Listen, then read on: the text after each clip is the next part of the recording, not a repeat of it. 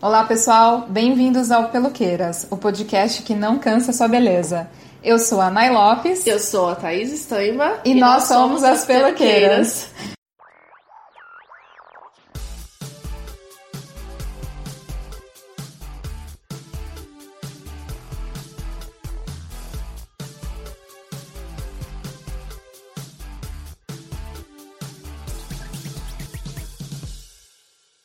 Alguns são como água, alguns são como calor, alguns são uma melodia e alguns são o ritmo. Cedo ou tarde, todos eles irão partir.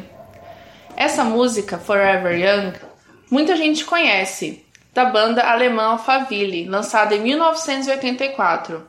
O que muita gente não sabe é que o compositor dela é a Marian Gold, nascido Hartwig Schamworth e hoje o podcast vai falar sobre isso.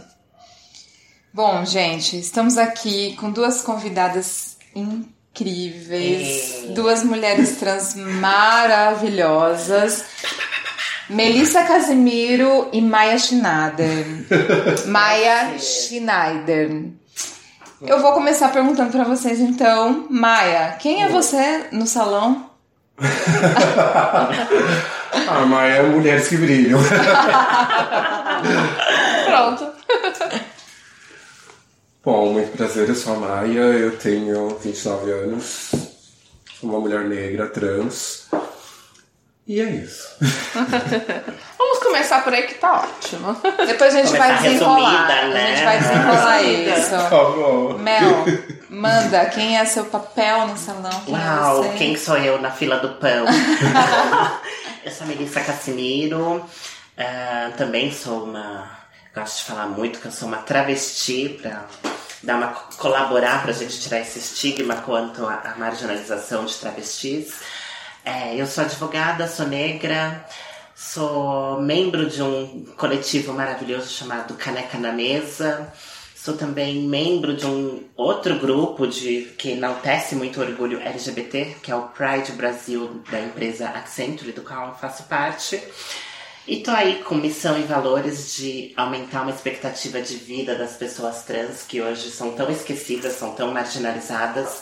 E acho que Maia e eu estamos aqui para ter esse papel, essa função de realmente reflorescer e resgatar as vidas de corpos que são esquecidos. Minha apresentação básica é essa. Bom, gente, o podcast acaba aqui. É. Beijo daqui 15 dias. Gente, eu vou começar assim fazendo uma entrevista, um bate-bola pra gente, pra vocês, pra quem tá nos ouvindo conhecer um pouquinho mais de vocês. Claro, tipo e ah, também, tá enquanto ainda existe. Exatamente. e depois a gente entra aqui na pauta pra gente é, abordar alguns assuntos relevantes aqui sobre as mulheres trans, tá? Perfeito. Então, eu quero começar perguntando para vocês como foi, assim, rapidamente, o que vocês quiserem falar, como foi a construção para se tornar uma mulher trans? eu, na verdade, então, eu já, eu sempre me vi uma mulher, né? Então, essa construção se, é, se desenvolveu de acordo com algumas descobertas, na verdade. Então, a, minha transição, como eu, eu, eu costumo chamar, ela veio mais cedo né, essa, essa preocupação da necessidade da sua identificação física pessoal veio a partir dos meus 13 anos, né? E eu me preocupei e desenvolvi toda essa articulação física no decorrer desse período que começou com a com a medicação, né, da, da troca da, da testosterona por progesterona, e aí com isso eu comecei a tomar os hormônios. Claro que, de certa forma, indevidamente. Hoje a gente já tem acompanhamento, que é pelo, por uma unidade de saúde básica ali na Santa Cecília, que tem até bloqueador também, que, que ajuda aí Santa nessa Cecília questão em São Paulo, né? Isso, Santa Cecília em São Paulo. Uhum. Me lembrar que é isso mesmo é, talvez seja o único ambulatório no Brasil que atenda essa questão de, de hormonal trans. Legal. Porque muitas meninas vêm de outras cidades, de outros estados para cá, para realmente ter esse acompanhamento. É, e aí, com 17 para 18 anos, eu fiz a minha cirurgia, que foi as minhas próteses mamárias. Não sou operada e nem pretendo. É, eu acho que a identificação está muito mais do que uma uma cirurgia, do que uma o que eu até religiosamente falando identifico hoje como uma mutilação, né? Porque eu nasci perfeita, nasci com todos os meus órgãos no lugar, tudo bonitinho, e dentro da minha crença religiosa, que é de matriz africana, e, e do meu conhecimento, tudo que eu agrego ao meu corpo, é, ele é muito bem-vindo, e tudo que eu retiro eu estou mutilando. E aí a gente está indo de acordo contra uma natureza né, que eu não acho favorável. E estou muito feliz, assim, do jeito que eu sou. E eu não acho que eu não vou ser menos mulher por ter o órgão sexual que eu tenho, eu acho. E ele não me atrapalha em nada. A não ser uma sessão de foto, mas aí a gente põe dois biquíni tá resolvido. então, assim, já vou linkar com a outra pergunta. Você não pensa em se operar? Não. Tá. Não penso. E assim, não é que eu não penso, é uma cirurgia que eu não farei. Uhum. Posso fazer perguntas indiscretas sobre isso? É... Imagino que quando você fica com tesão. Sim. Fica é. duro, Sim, certo? Fica certo? Isso te incomoda ou não? Hoje não mais. Mas claro que houve uma época que me incomodou. Porque, é, porque principalmente no começo, porque é a sua identificação como pessoa. E aí é, vem também do seu conhecimento, né? Porque assim, você não tem instrução nenhuma, né? Porque para você também é uma novidade. Você é uma mulher, mas você se identifica como uma mulher, mas você não é uma mulher.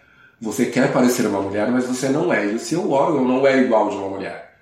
E aí, lógico que você não vai sentir prazer igual, na mesma proporção. E, e, e mesmo porque a manifestação visual é diferente. Uhum. Né?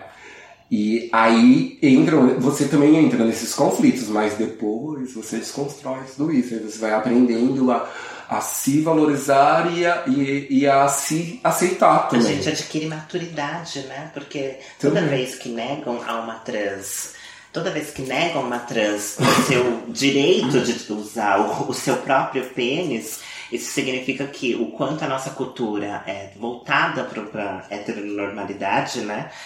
Uma heterossexualidade, e do qual nos priva de usar o nosso órgão sexual, né? Então, Sim, é, hoje cada vez mais eu percebo que a gente não sabe fazer sexo. A gente faz sexo de acordo com os nossos filmes pornô. Então eu tenho que executar um papel de uma mulher pornô gemendo e não exploro o corpo do meu parceiro, não exploro o meu corpo. Vai fazer um podcast né? só sobre isso. Então eu aprendi isso, né? Eu, eu, eu, aprendo, eu aprendo cada vez mais que sexo é comunicação e conhecer o meu corpo e o corpo alheio. É isso. que é isso mesmo, né? É isso. É Agora a gente realmente vai encerrar. Como vocês perceberam, esse podcast vai ser cheio de bafos. É. Mana, Mel, conta pra gente então como é que foi a sua construção. Né? Acho que antes de falar de construção é importante a gente deixar um glossário, né? Porque a gente Boa. vai falar o tempo todo de cisgênero, então pessoa cisgênera. Hum. Né? Pessoa cisgênera, ela vai nascer com vulva ou vai nascer com pênis, raros casos nasce intersexo. E a minha identificação pro mundo, né, a minha identificação de gênero é de acordo com aquele com aquele genital. Então, a Nayara nasceu com vulva e se identifica como mulher. A Melissa nasceu com pênis e, na verdade, se identifica como mulher. Então, no caso da Melissa, é transgênero. No caso da Nayara, é cisgênero. Eu gosto de dar esse, esse overview porque muita gente Primeiro que já falam transgênico, né? Quando confunde. Transgênico. Ai, meu Deus, não. Você tá falando sério. Tem gente falando transgênico. Serve, serve pra comer também. Só que não faz mal, olha só. Então, as pessoas fazem uma confusão. E, e a última confusão, tá? É, Tô bem. não existe mulher transgênero, né? Todo mundo passou da primeira série. A mulher é transgênera, o homem é transgênero, a pessoa é transgênera. Vamos a ao mídia, artigo, a né? mídia faz um desserviço. É- no português ainda, Nós somos então. zero Não. trans. Eu tenho muita vontade de pegar as, as professoras de primeiro ano dos jornalistas, dos renomados jornalistas, e falar: professora, é uma mulher transgênera ou uma mulher transgênero? É uma mulher transgênera. Então, são pequenos deslizes que o- eu acho que a gente tem que ter paciência e ser didática para ensinar. Sim. Toda Advogado, vez, né, sem gente? Muito, sem muito medo. Como É, feminismo, né? A gente trabalha numa, numa, uma, assim, uma paciência, uma desconstrução diária de, de termos, de, de estereótipos. E ainda mais a gente tem ainda a questão do glossário. Então é, é difícil. É difícil. É E a gente, difícil. a gente tem que falar do tema com amor, né? Um tema novo. É, Uhum. As aí- pessoas estão absorvendo Exato. ainda, né? O que era visto como totalmente caricato, né? Quando a gente fala. Eu vou falar da minha primeira referência, eu sou bem mais velha que a Maia.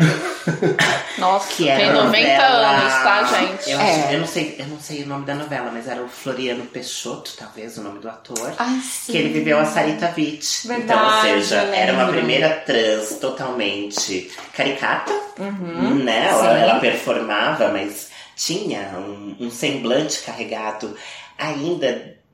Metade sereia, metade tubarão, como eu falei bastante. Depois você edita tudo, porque eu, eu falo bastante, mas quando precisa falar, eu falo. É, e hoje a gente já não tem, né? A gente, quer dizer, a gente ainda tem o caricato, mas o cari quando aparece o caricato, tem pessoas, tem vozes que vão gritar contra o caricato. Né? Hoje nós temos uma menina, que eu não sei o nome dela, tem, tá na novela das oito, e é trans, e tá performando uma trans. E isso é maravilhoso. É. Ou seja, na época da Sarita, precisou-se contratar um ator Um ator, heterossexual para fazer o papel de mulher E trans. nem tão recente assim, a garota dinamarquesa é, candidatou-se total, é, maravilhoso. exatamente. Fez muito bem. Fez. Né? Não tinha- Novela Explode Coração. Ah, Eu queria falar Explode Coração, que era da Sarida, do Video Shop. 1996, gente. É. É, isso aí. 96? Ah, eu achava Ah, que era amiga, até tem mais de antes. 20 anos, Eu né? achava que era 92, É, é. 93. A Buba, então, veio um pouco A antes. Buba veio antes, Olha veio só. antes. Bom, Que aproveitando esses ganchos. Mas eu não, nem falei. A minha, como foi a minha construção. Você falou do cis, você falou do Eu fiz trans. o glossário. Tava mas no glossário. Não esquecida e Não, totalmente não, invi- não. invi- invisível aqui pra Só Nayara. vai, né? Pelo amor de Deus. só vai. Pardon. Ah, a minha não teve, eu não tive, eu não fui uma criança trans. Isso eu posso ter certeza, que eu não fui uma criança trans. Mas eu tinha elementos, é, elementos feministas. Eu tinha Playmobil. A minha Barbie era Playmobil. Eu era louca pra ter uma Barbie. mas eu não tinha Barbie. Eu era louca por boneca, mas não podia ter. Por questões óbvias que de, de patriarcado mesmo, né? Meu pai sempre foi muito machista. Ah, mas eu tinha Playmobil. E aí o que, que eu fazia? Eu trocava a peruquinha do Playmobil. Ah, então eu eu- fazia. Eu fazia trans Playmobils. Porque a, a mocinha tinha um cabelinho de escovinha. E o homem tinha aquele cabelinho triangular. E aí eu trocava as perucas. Falava, ai, aqui tem uma, mais uma mulher. Ah, e com bolinha de gude. Eu jogava bolinha de gude, arrasava na bolinha de gude. Mas eu tinha as minhas meninas de bolinha de gude, que eram, que eram as bolinhas com cores ditas até então como mais femininas. Ahn, e aí, claro, fui começando a ficar adolescente e a minha expressão de gênero foi a primeira coisa que mudou. Então, minha primeira coisa foi no vestuário. Eu era uma criança, uma- eu era adolescente praticamente sem sexualidade, porque pra mim tudo aquilo seria errado. Não pensava de forma alguma na minha travestilidade ou transgeneridade, não pensava né? Porque eu enxergava como o resto da sociedade de ser uma forma muito marginal de existir. Então eu não pensava aquilo a transgeneridade para mim eram corpos que não importavam, porque eu não tinha convivência, eu mal tinha convivência com pessoas gays. Né? Cresci a vida toda sem uma referência gay no meu caminho, mas enxergava. enxergar, assim. Eu tenho memórias muito fortes de assistir show de calouros, numa época que não tinha controle remoto, para esperar o show das travestis. Né? Adorava. Tinha um, um performer, na verdade, que não era, não era uma pessoa trans. Érico Barreto, ele performava muito bem Carmen Miranda. Incorporava mesmo Carmen Miranda. Mas eu gostava de ver as travas, né? Mas era uma época que a gente não entendia que Silvio Santos sempre queria falar o nome. Não usem mais o nome de batismo, gente, isso não existe. Só para quem é batizado. Para quem não for batizado, é nome civil.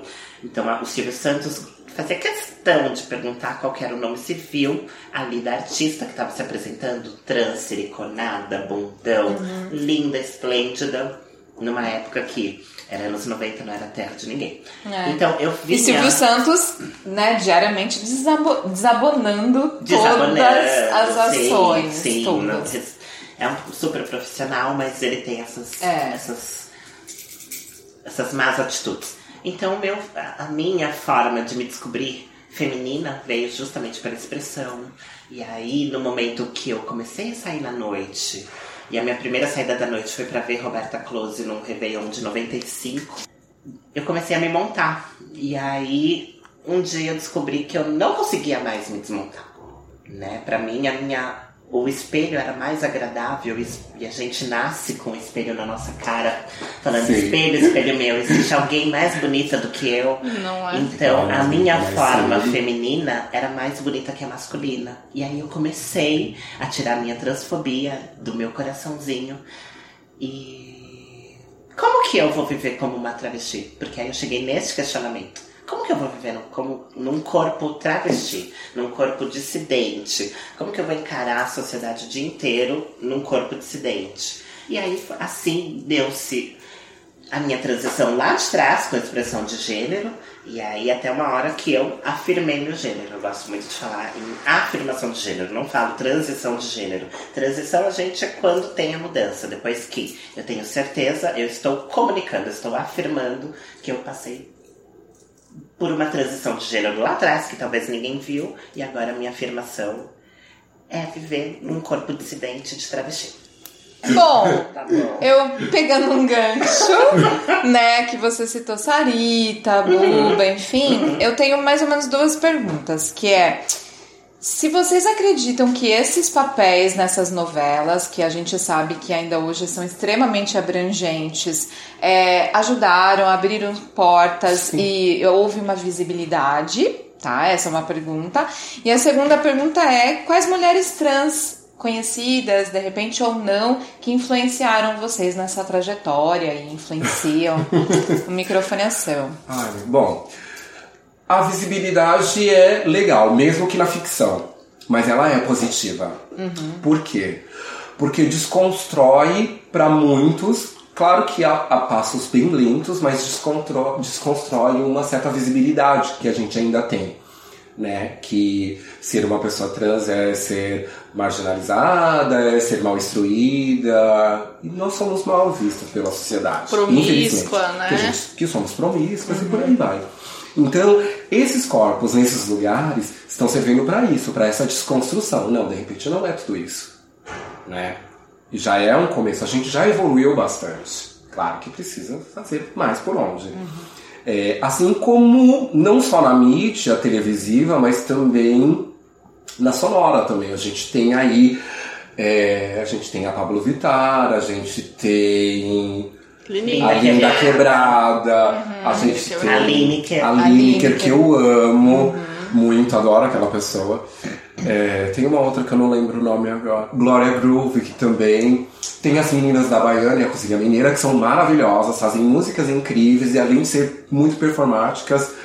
Então, quer dizer, tem.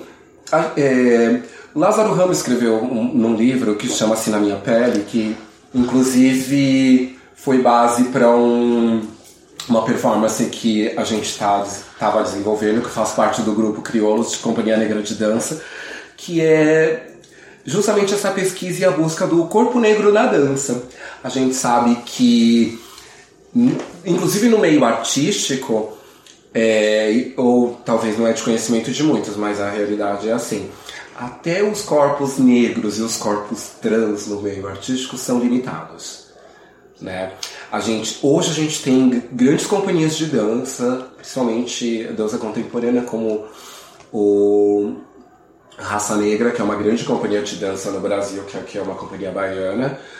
E, e, a gente tem algumas companhias que agora estão ganhando um pouco de visibilidade através da raça, né? que é essa companhia que é muito grande, que tem uma parceria com o Olodum. É, e no mundo artístico também, a gente aí pode ver pelo número de atores e atrizes negros que a gente tem no Brasil. A gente tem milhares de, e vários atores negros, um pouco, mas de uma certa forma confortável, mas assim, visivelmente a gente sempre tem os mesmos. Né? Agora a gente saiu um pouquinho do padrão Lázaro Ramos e Thaís Araújo. Mas era assim que era visto, ou Camila Pitanga, enfim. Uhum. Mas a gente tem uma série de outros atores negros e que não estão na novela das oito e que também não estão. É, e vale lembrar que os que já ainda falando sobre isso, vale Sim. lembrar que o que a gente vê na TV não são os retintos. Exato. Exatamente. Não é mesmo? Quando fala que Camila Pitanga, que é lindíssima, é a negra uhum. mais bonita do Brasil.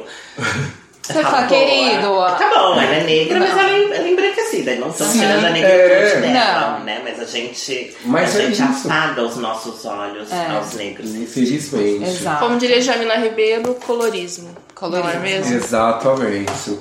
E aí, finalizando, mas respondendo a sua segunda pergunta, algumas pessoas que me influenciam, que me influenciaram nessa transição, tem o Martha Wash, que foi uma grande ativista trans e da década de 70. Ela também iniciou uma. Existiam antigamente nos guetos, principalmente nos Estados Unidos, e nos guetos tipo Bronx, Harley, existiam as, as guerras das, das gangues. Mas essas guerras eram, não eram violentas que nem as de hoje em dia, elas eram disputadas através da dança. E uma trans, que, que é essa Marta, Marta Walsh, ela liderava um cabaré no, no subúrbio do Harley e ela que começou contra que hoje inclusive é uma das danças mais disputadas. E os grandes artistas adoram ter em suas performances e nos seus clipes que é uma dança que chama-se Vogue, que começou é, com a cópia das modelos, da pose das modelos na capa das revistas, e aí ela transformou isso em dança e hoje virou dança. E existem várias modalidades. A da Martha Wash, que é, que é essa dança de rua, chamava-se Vogue Old Way. Então é uma referência que eu tenho muito. É, eu tenho que outra... essa história, né? Eu não sabia. É maravilhosa. Gosto da RuPaul, embora ah, a RuPaul cai nesse. Mas a RuPaul cai num lugar que é assim. É a primeira. Foi a primeira drag ou trans mais negra, embora ela não é tão negra quanto eu, mas ela é negra. E isso tem uma representatividade muito grande. A RuPaul foi a primeira negra trans aí pra mídia televisiva. Ela virou capa de revista e ela é modelo exclusiva de uma marca de maquiagem que é a MAC. Sim. E Pô, até não hoje. Não é qualquer pessoa, né? E até hoje, a RuPaul é a cara da MAC. Hoje a RuPaul já ganhou vários outros lugares, outros patamares, mas também me inspirou para que eu permanecesse nesse lugar também, né? E que eu tivesse nesse caminho dessa visibilidade, né? E brasileira eu tenho Adriana, não lembro o sobrenome dela agora, eu sei que é a eu tenho é uma a Adriana é uma mulher trans também, que é diretora de um colégio que é lá na zona leste de São Paulo. Eu só me esqueci o nome dela agora, mas também me, uma história que me inspira muito porque a Adriana também está nesse lugar, né, de, de uma mulher negra, trans, periférica e que é, passou por vários degraus e hoje ela é diretora de um colégio estadual aqui no município de São Paulo, na região da Zona Leste. E, e ela também me traz essa referência que um dos caminhos para que você consiga ter essa visibilidade são os estudos. Hum. E é isso. Nossa, que tudo. Mel. Não tem o que falar. ah, e a Mel também, ah. me dá essa visibilidade. Meu amor. A Mel inspira todos Não, a Mel, a Mel é muito inspiradora, porque assim, não porque ela. Assim, a gente se conhece há bastante tempo, mais de um ano. Para de jogar purpurina, senão ela fica com nojo. Não, mas é verdade, eu Então, preciso. nossa. E assim, eu preciso até aproveitar a oportunidade pra realmente é, colocar isso em pauta, porque é isso, porque assim, a Mel é uma visibilidade que eu tenho e que eu posso dizer. É que nem ganhar na loteria, você nunca tem um amigo que ganhou na loteria. Você ouviu falar que o amigo do seu amigo ganhou, mas você não tem um vizinho, alguém que você possa trocar uma ideia, que você possa olhar no olho e você falar assim: Mana, eu tenho uma mana que. E a, a Mel é essa mana. Eu, eu posso dizer, pra, como eu digo pra todo mundo, que eu tenho uma mana que também veio desse lugar. Que é negra, que também veio da simplicidade, mas que também apostou nessa crença de ver que o caminho para você ser quem você é tá nisso. E você pode ser quem você quiser ser. E as oportunidades vão vir. Uma hora chega para todo mundo. E eu tenho isso, essa visão na Ah, Bela. Joana. Porque é isso. Olha as mãos. É, é isso. Eu fico super admirada quando eu vejo que essa mulher com esse empoderamento e ela chegou nesse lugar e está me representando e representando milhares de outras manas que é isso, que não, que não tiveram essa oportunidade de, de, de terem um posicionamento profissional, de terminar os seus estudos, de estar por aí propagando e levando, levantando a nossa bandeira e fortalecendo as outras e dizendo, manas, não desistam porque A é gente sabe que a possível. nossa vida viver no coletivo, né? E é isso. É, Juntas. Sobre mídia, depende muito, né? A mídia ela consegue levantar e acabar ao mesmo tempo. Acabei de falar da menina trans que tá na novela, mas pode aparecer um programa no estilo Pânico que coloque uma travesti. Não, nenhuma travesti. Na verdade, coloque um homem cis fazendo um desserviço pra comunidade Cari trans. caract- é, Exato. é, caricato, enfim. Exato. né? Por exemplo, a Valéria Vaz, Vaz, Vaz, sei lá, a que ficava no metrô do Zorra. Eu achava um desserviço enorme feito por um homem gay. É porque ficava no. no Ah, eu lembro. Sim. Né? Com a babuína. Era um desserviço muito grande. Mas ao mesmo tempo, a Vera Verão, pra, pra época que a Vera Verão apareceu, era positivo. Assim, era positivo, positivo. mas talvez não era totalmente bem instruído, né? Porque ela aparecia sempre pra fazer o barraco. Mas era um corpo trans de Gente, 1,95m. melhores memórias da infância. Meu sonho era desfilar com aquela pessoa na Beija-Flor. E quando ela saiu da minha escola no camisa, a gente saiu no mesmo carro, mas eu não pude. Eu, primeiro que eu era pequena também. Foi eu, e assim. Era meu momentinho, assim, como. Era meu primeiro ano, na verdade, que foi em 89, como trans na avenida. Que até então eu só desfilava na ala das crianças. 99, né? Senão eu vou falar É, que 99, é. É, assim, eu só aqui pegando o gancho, né? E tô emocionada que até errei, a culpa é sua. 99, 89 ainda não. Roberta Close é uma inspiração. Sempre foi porque ela era, pra mim, né? Eu que sou do começo dos anos 80, só existia a Roberta Close. A gente só falava em Roberta Close e hoje eu entendo por quê. Claro, uma mulher linda. ahn, e nos anos 80 a gente não tinha esses debates como a gente tem hoje. Então, claro, ela é uma merecedora do, espaço que ela ocupou. E na verdade nem digo que ela ocupou. Ela ocupou, ela resistiu e ela invadiu. Né? Numa época que Ela construiu o espaço ela dela, né? construiu, é, exatamente. Ela junto com Rogéria, junto com a Jane, é, esqueci o, o sobrenome da Jane, que é muito amiga de Rogéria, né? Que estão lá nos Divinas Divas. A gente não Ah, pode é deixar de falar nas Divinas Divas, que são Sim. as primeiras. Sim, as primeiras as que pioneiras. tomavam, tomavam porrada na época de ditadura Que corria. que corriam de polícia. Então essas, na época, pra mim, como criança, não eram inspirações porque eu não tinha acesso a elas. Mas hoje falar sobre velhices trans, pra mim é algo maravilhoso, porque são meninas e homens, meninos também, né? É, meninas que enfrentaram épocas muito mais difíceis. A gente tá falando que hoje vivemos tempos difíceis e vivemos, mas naquela época era prisão. Tem relatos de meninas que eram presas, tanto aí tem as histórias por que, que as trans se cortavam na avenida. As trans se cortavam na avenida para não serem presas numa época de ditadura do qual alguma ia sumir. Elas eram liberadas na manhã seguinte? Eram. Mas alguma iria sumir, aquele, aquela mulher nunca mais aparecia. Então elas se cortavam no meio da avenida para ir pro hospital, evitando ir pra delegacia. Ditadura, aquele negócio que nunca existiu? É aquela coisa que nunca existiu. Eles tiraram até a coordenação. É igual preconceito combate. no Brasil? Isso, tiraram uma É. Porque era desnecessário ter uma coordenação de combate contra a ditadura, porque nunca existiu.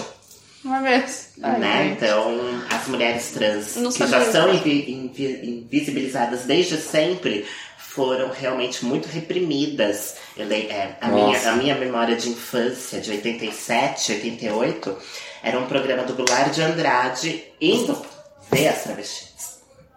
Sempre. indo é, até Indianópolis Ah, não, ver as travestis, lá. conversar com as travestis que não eram visíveis, eram visíveis para o programa lá do B, que era do Goulart de Andrade. Então, para mim é isso. A mídia pode ajudar e prejudicar dependendo do foco que ela dá, né? Dependendo de, da escolha que ela faz com relação àquele corpo que vai representar uma pessoa trans. A gente está começando a acertar, mas pode ter erros, né? Então, por isso que tem que ter uma militância sempre é, guiando mesmo, né? Colocando esse assunto que a gente está discutindo. Um produtor pode estar ouvindo e vai colocar um, um corpo trans num próximo trabalho. É, e as minhas referências são referências realmente. A gente adora uh, e dar um simbolismo para as histórias de superação, mas estar num corpo trans é uma superação todo dia. Exatamente. É isso. É isso. É isso. Bom, Já choramos, já aconteceu de tudo. Cadê a, a, a câmera? Já bom, aconteceu de tudo. vocês já namoraram assumidamente? É tudo eu. Vamos, contar o amor ou vamos contar a dor? Ah, eu já tô disposta a contar o amor. Chega, conta já. já Vamos. A dor eu fico As, as sozinha, perguntas guardo pra aos mim. poucos, vamos esquentando Só- aos poucos. Vamos falar de uma coisa bonitinha, do amor. Sim, eu tive, eu tive um romance. Posso dizer que uma vez na vida eu fui. Não foi pela minha mãe, tá, gente? Estamos falando de amor sexual. Eu Pronto. tive um romance de verdade, eu tive um amor de verdade. Posso dizer que um dia um homem me olhou sou e, e me quis, e me desejou e ficou assim. É, eu comecei a namorar um menino com 13 anos. Bom, quem ouvir vai saber quem é. Bom, o nome dele é Akira, enfim.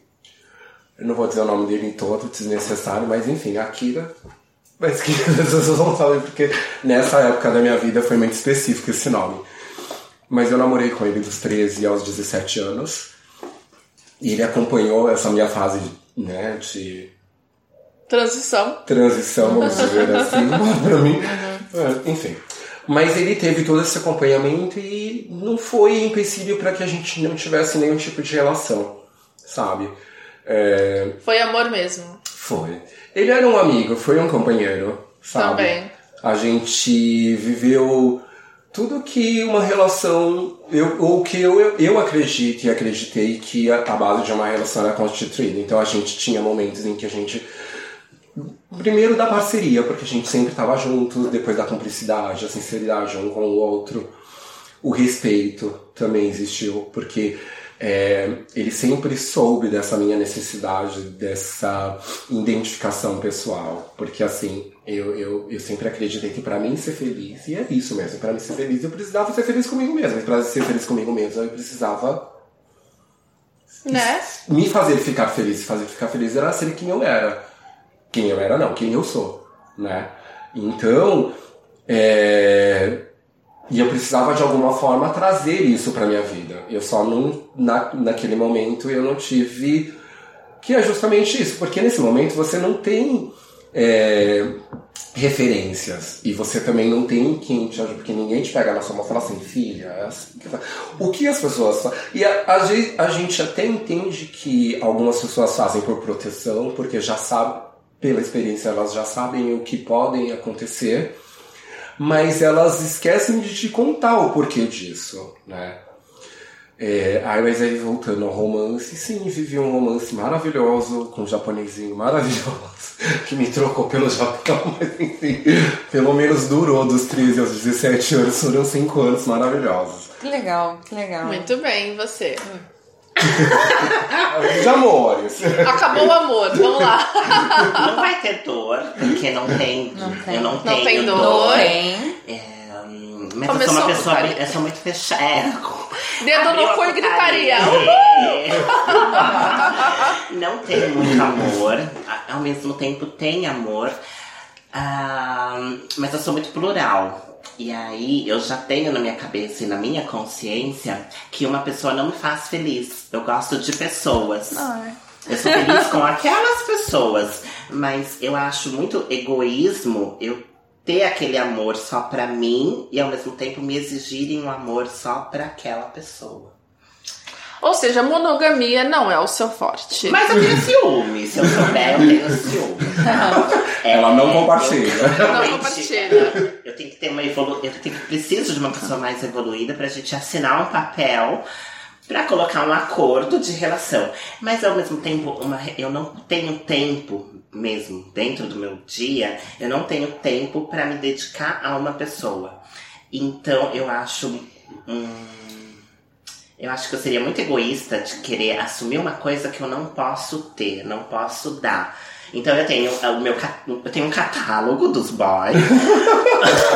Contatinhos. Eu tenho o meu, eu tenho o, o meu catálogo. Contatinhos. Assim como eles devem ter também o, o, o catálogo deles. Ahn, mas eu não exijo, né? Eu, eu sou muito observadora. Isso é um fato. Eu, eu ser observadora me prejudica, porque eu vou moldando e quero moldar o que está à minha volta. E o que está à minha volta hoje é que uma relação com uma trans é, ela vem abarcada os olhos da sociedade carregada de muito machismo e de muito patriarcado. Então é você atacada por mulheres e você atacada por hom- homens, né? E ao mesmo tempo, aquela eu preciso ter muita atenção com a pessoa que vai estar comigo, né? Mais do que eu, porque eu vou sair de bonita nessa relação.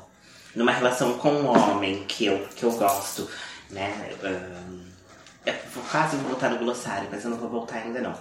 Uma, uma relação minha com um homem que provavelmente é um homem hétero, um homem que já teve uma relação com uma mulher cis, eu vou ter que ter, além da disponibilidade de tempo, eu vou ter que ter muito carinho e atenção Pra saber como que eu vou tratar a autoestima daquele cara. Porque aquele cara, ele vai estar numa simbologia carregando uma cruz. Por mais que ele ame, ele- eu tenho que pre- preparar, eu tenho que preparar o psicológico daquele cara pra todos os apontamentos e todos os julgamentos que vão fazer em relação a Melissa. Ele vai ter que segurar a bandeira junto com você. Exato. E eu vou ter que dar autoestima pra ele, porque a minha já tá de uma certa forma feita, mas Uhum. eu preciso dar autoestima pra esse cara pra falar assim: você vai estar namorando uma travesti. A partir do momento que você Não vai vai estar namorando uma travesti, não vai ser fácil, É. as pessoas vão nos olhar assim assado. É, Podem te então, abordar. a sua família, Exatamente. né? O cara tem família. Então hoje os relacionamentos com trans são muito escondidos. Tem amor, sempre tem. Teve um casamento lindo aí, não lembro em qual estado, e eram pessoas com uma situação de vulnerabilidade que receberam uma série de doações, receberam uma série de ajudas para casarem. Isso tem, e não tô falando que não exista, né? Mas é exceção e realmente por eu ser uma pessoa observadora e ter essa indisponibilidade de tempo, é, para mim existe amor, mas existe amor à minha maneira. Tá ok, tá ok. Mas existe um IST, gente. Isso aí. Existe muito amor nessa. Existe, existe. Existe, não duvido. Também E a putaria também, claro. Bom. não dá pra ficar assim. Como, como as coisas não necessariamente estão interligadas, mas vocês têm vontade de ser mãe? Fala, Maia. Fala que a senhora é do amor. Eu sou quase. Eu sou uma. Enfim. Eu nasci dentro desse contexto. Eu acho que o Sidney Sheldon ele trabalhou muito meu, se- esse lado sentimental. Então, assim. é, porque eu, eu, eu cresci dessas. Que eu achava. Teve uma época da minha. Claro, eu, sa- eu caí, eu, eu levantei, né? Que eu caí dessa cama. Mas eu cresci dentro desse contexto que eu acreditava que eu ia ser aquela, que eu ia casar, que eu ia viver aquele conto de fadas que todas né, sonham em viver e, e, e, que era que as amigas da escola dividiam comigo. E eu achava que eu fazia parte daquilo também, que eu devia sonhar aquilo também.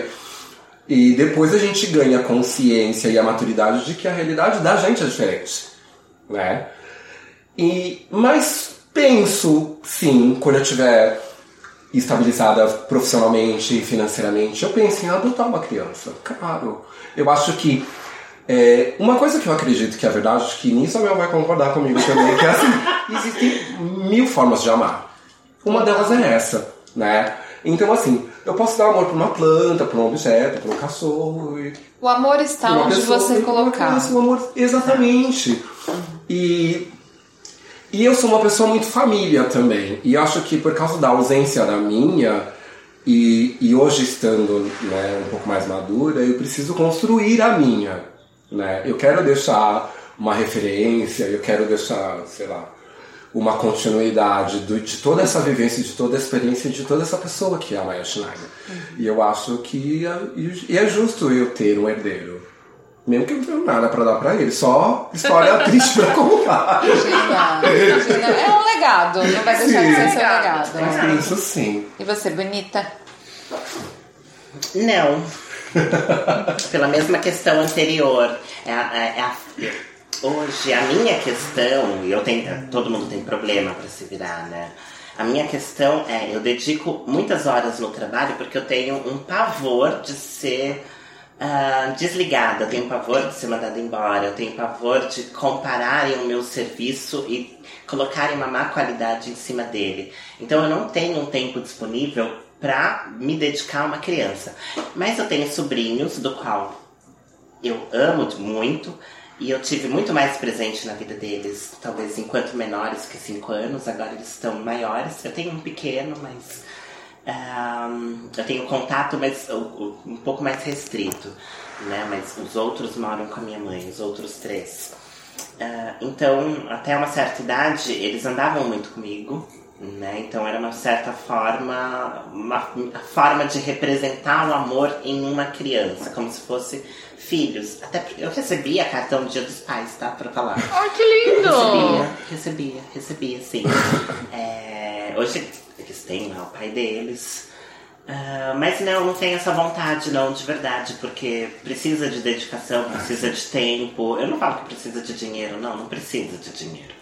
Né? Claro que você quer preparar a criança para o melhor do mundo, mas você precisa dar tempo e amor, dedicação. E hoje eu não tenho essa figura. Né? Então, acho lindo. Tenho, tenho amigas trans que têm, têm filhos, né? E eu acho bárbaro, acho sensacional mesmo, mas não é minha vocação por um mundo com héteros com essa visão, porque, né? Pois é. Foda. Pois é. Foda. Bom, vamos falar então de. Vamos continuar falando de mulher que produz conteúdo. Então, é, acho que assim, para nortear o nosso pod, a ideia de fazer esse episódio sobre mulheres trans era uma coisa que a gente já queria trazer faz tempo. Que ótimo. Mas o que foi assim, o, o start foi o clipe que a Lineker lançou, lançou atualmente, né? Que é o Forever Young, a releitura de Forever Young. E assim, e também pelo fato de Maia brilhar pleníssima no clipe. editaram tanto que eu só apareço em duas cenas, mas Não, tudo bem, eu tô lá. Está lá, está lá. Então, assim, Maia, eu queria que você falasse um pouquinho sobre o clipe, é, um pouquinho para, para quem não assistiu. E, e dizer a história real do clipe, que é uma coisa que tá muito concentrada ali. Então fica à vontade.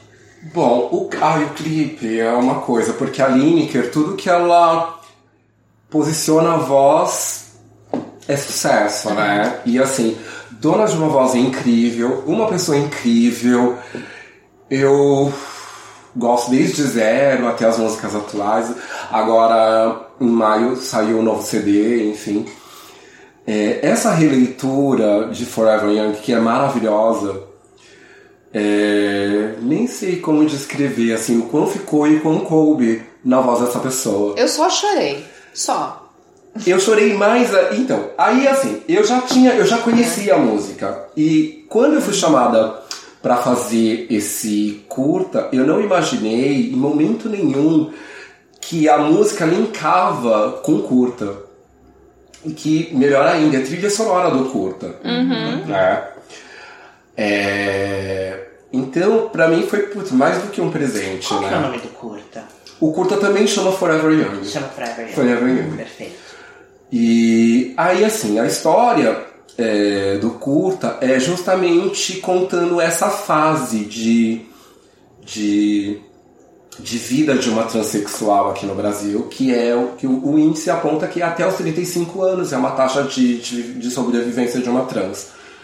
Muitas poucas conseguem passar, é, ter uma, uma vida depois dos 35, né? Por causa dos índices de mortalidade. E aí, é, o clipe aborda justamente essa questão. Então, assim, é um casal trans. E também pe- pe- pelo clipe, a- pela música original, ter 35 anos, né? É, exatamente, né? Porque aí a produtora, os produtores tiveram esse link de realmente a música também estaria fazendo 35 anos, então teve aí uma coisa que, que casou bastante com a temática do clipe. E o Lineker foi lá e gravou. Fez uma roupagem da música e ficou perfeito, porque era isso. É, então é tudo isso linkando um com o outro, né? Falando sobre essa, esse índice de mortalidade trans. É, a música e a trilha. A, a música não, o, o curta e a trilha sonora do curta tem o mesmo nome. Com pessoas trans na produção, com, né? com A pessoas trans né? na Uma- é produção, trans. desde a da roteirista até os atores, todos são homens e mulheres trans. Ai, é maravilhoso. Olha que maravilhoso. É, a começar do casal, que, que tem a representatividade no. Um casal transcentrado, Que é o- é o- né? Que é o mais bonito, um casal Sim. negro, transcentrado. Ah, exatamente, que foi bem legal. A única coisa que eu questionei, mas é porque é isso.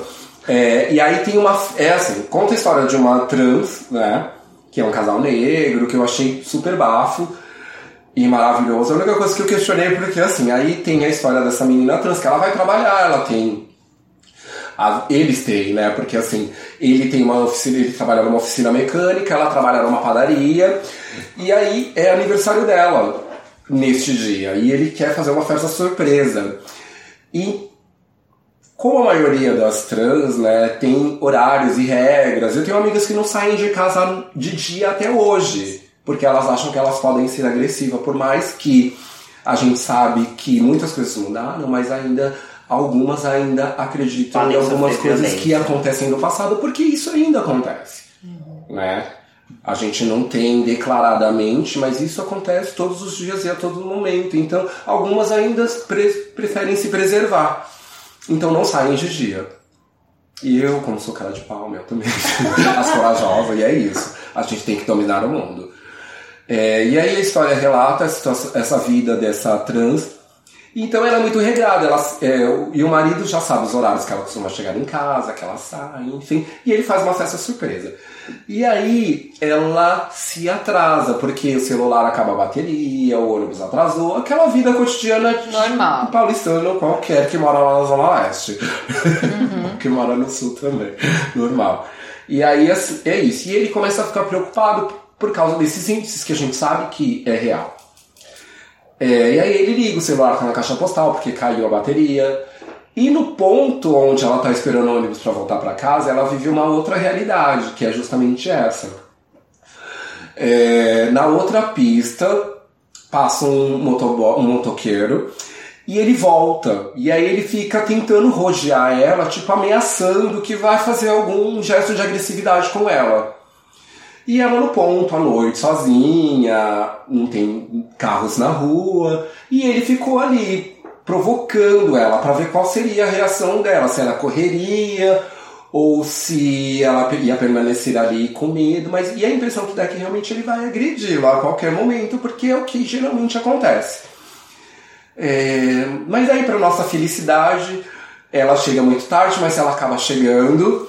E aí a gente, ele, né, super emocionado, fica feliz por ver a mulher chegando de volta para casa, uhum. enfim e tal. E aí a gente comemora o aniversário dela. Eu sou a única, sou a única amiga negra, mas enfim. São os amigos dela, é uma encenação, mas essa visibilidade também é importante, por quê? Porque a, a gente, nós temos conhecimento porque é de nossa intenção não, mas é da nossa preocupação também saber. Né? Então a gente sabe que o, o Brasil é o maior lugar no mundo com índice de mortalidade uhum. trans. E 86 por, 83, eu acho, por cento dos casos são de mulheres trans e negras. Uhum. Né? Então, é, foi legal eles terem abordado essa questão de que e com um final feliz também, porque Sim. sempre quando a gente lembra desses corpos negros em algum desses lugares, os sinais não são felizes, uhum. né? Porque os negros só são retratados nesses lugares, né? Nos baixos cleros da vida, nos uhum. presídios, nos subúrbios, nas favelas, enfim. E aí eles trouxeram esse... Aparecem várias mensagens no, no, no curta, e aí tem a trilha sonora também que que fala algumas coisas que tem muito a ver também, que linka bastante também com, com essa realidade, né? O curta já lançou? O curta já lançou. Ah, Foi lançado agora em, no começo de junho no Festival de Cannes. Uhum. Eu só não sei, eu não tenho ainda notícias de como ficou depois, mas tá ele bom. já foi lançado. Eu tenho até depois, eu posso mandar para ah, vocês. Legal. Uhum. Ótimo. Ah, é lindo, gente, assista. Chama Forever Young também. É maravilhoso, né? Legal. é. eu, eu, eu, quando eu vi reportagem sobre isso, além de ter a Maia como estrela, que é maravilhosa, é amiga da gente, a gente conhece. É, um PS, né? A Maia na apresentação dela, ela não falou o que ela realmente faz, o potencial dela. Então, como ela não falou. Eu ia deixar pro final. não, a gente só esboça aqui que, além de tudo, você é atriz. Você é passista, você é artista, você. Uma mulher com porte pra ser ela é hostess, Total. ela pode ser recepcionista de qualquer evento. Total. Então, assim, é, é só pra gente se situar aqui e falar, nossa, mas pera, ela não falou que ela era artista lá no começo. Então, é, ela vai deixar os é contatos no final, tá, gente? Exato. Inclusive, eu tô solteira, selecionando os currículos. Adoro! então, ter uma... um curta com a Liniker, que é uma menina que apareceu aí existindo, resistindo, ocupando e invadindo espaços uhum. que até então, para uma trans, isso é claro que já surgiram outras trans, mas ela é uma trans negra e periférica, como ela mesmo gosta muito de falar, uhum. é, e ela quebra um padrão, um, um padrão que até então a gente quer imaginar para trans, né? Então, uh, ela ocupa isso de uma forma e invade, né? Eu gosto de falar que eu penso que ela invade espaços. E isso é uma forma sensacional, assim. E falando em Forever Young, essa grande sacada de ter os 35 anos de lançamento da música, de uma música chamada Forever Young, uhum. e de ter uma, um casting e uma produção toda de atores e atrizes trans, Sim. eu acho que é um é, é isso que a gente está precisando. A roteirista também é trans esse curta. É, hum, é isso que a gente está precisando. Não tem muito o que falar depois da Maia. a Maia viveu isso, gente. É. Eu não posso falar muita coisa de Fraglia. Não, o que a gente vai falar agora é, infelizmente, do ranking. Né? É. Pelo relatório do ANTRA, que é a Associação Nacional de Travestis, pelo esse relatório de 2018, 163 assassinatos de pessoas trans ocorreram neste ano.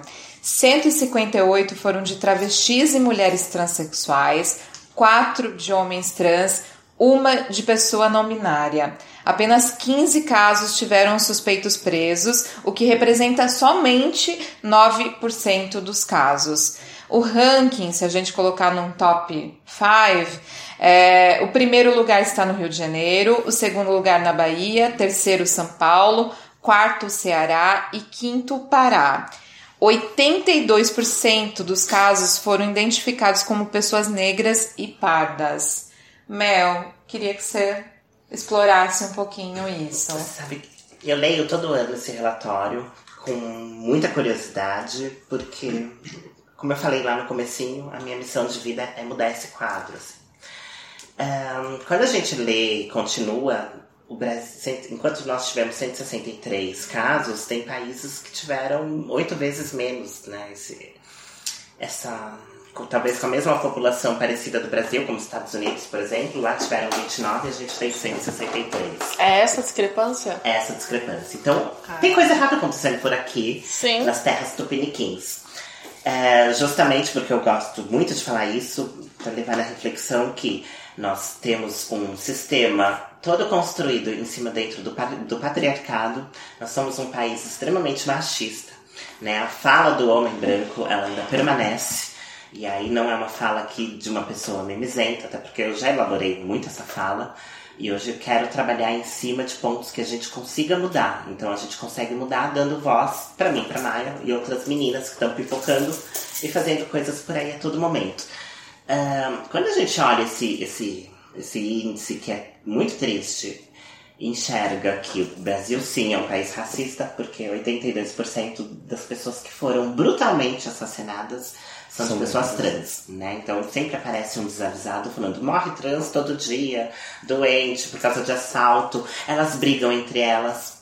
Pera lá, esses, esses crimes são cometidos com requintes de crueldade. 80% dos casos o assassino não tinha uma relação direta com a vítima.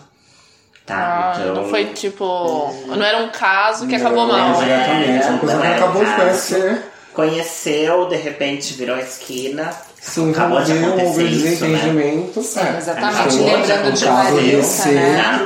A gente lembrando, né? Da... Lembrando de caso Larissa, lembrando né? Lembrando do caso da Larissa, o cara ali teve um encontro ali com ela passou a esquina, virou de novo e voltou com um taco de beisebol, não sei, para matar uma garota que estava ali trabalhando. Foi, não sei qual é, foi, uma barra o meio. Nossa. Né? Mas a gente não. Whatever, Tem um mas, caso, acho é. que foi aqui em Campinas. Que o cara tirou Sim. o coração da Sim. menina e colocou uma imagem de um santo. Então, Sim. vamos colocar mais um ingrediente nesse, be- nesse bolo. Religiosidade, A né? religiosidade do brasileiro. Então, nós temos um país do patriarcado, machista, racista e, total, e que se diz cristão, né? E que ali a gente soma mais um item que é a hipocrisia, porque tem muita gente que acaba de, bom, eu não quero falar muito sobre religiões, né? Mas assim, a gente sabe Dá que um outro podcast. é, tem um aspecto disso que é totalmente corrosivo. Então, nós somos uma população completamente exposta. É, se a gente falar, a gente cada vez tem mais medo de ser aprovado qualquer legislação em favor de, de armamento de pessoas. Eu tenho que andar com o carro agora a 40 por hora, porque se alguém, eu bato no carro de alguém, isso significa que alguém realmente pode sim, por, pelo ódio de uma trans ter batido no carro da- dele, é, realmente atirar. É, eu sou uma pessoa muito corajosa, né? Então eu saio muito de madrugada, sem medo nenhum. É, mas eu tenho uma mãe que morre de medo. Que eu, que eu ocupe espaços, porque eu ocupo espaços normalmente é, não marginalizados, mas as pessoas me enxergam como marginal. Né? Eu, às vezes até brinco, eu falo que É me traz como muito a sociedade benefício. te enxerga, Como a sociedade diferente. me enxerga. A sociedade me enxerga de uma forma marginalizada. Então, na cabeça dessas pessoas, é um corpo que é um corpo que não faz falta, né? Um corpo que não importa. E cada vez mais a gente tem que passar um recado que corpos trans importam.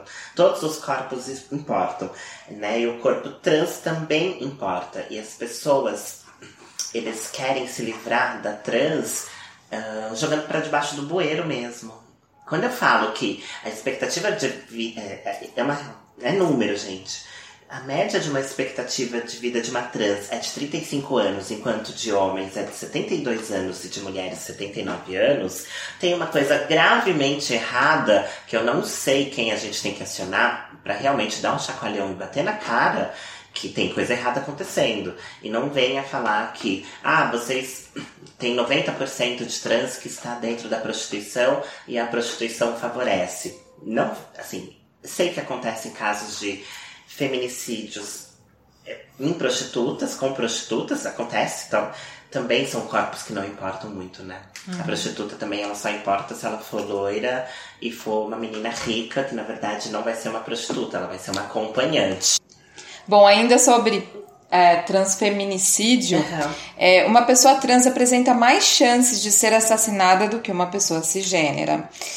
Inclusive se ela for uma mulher trans negra.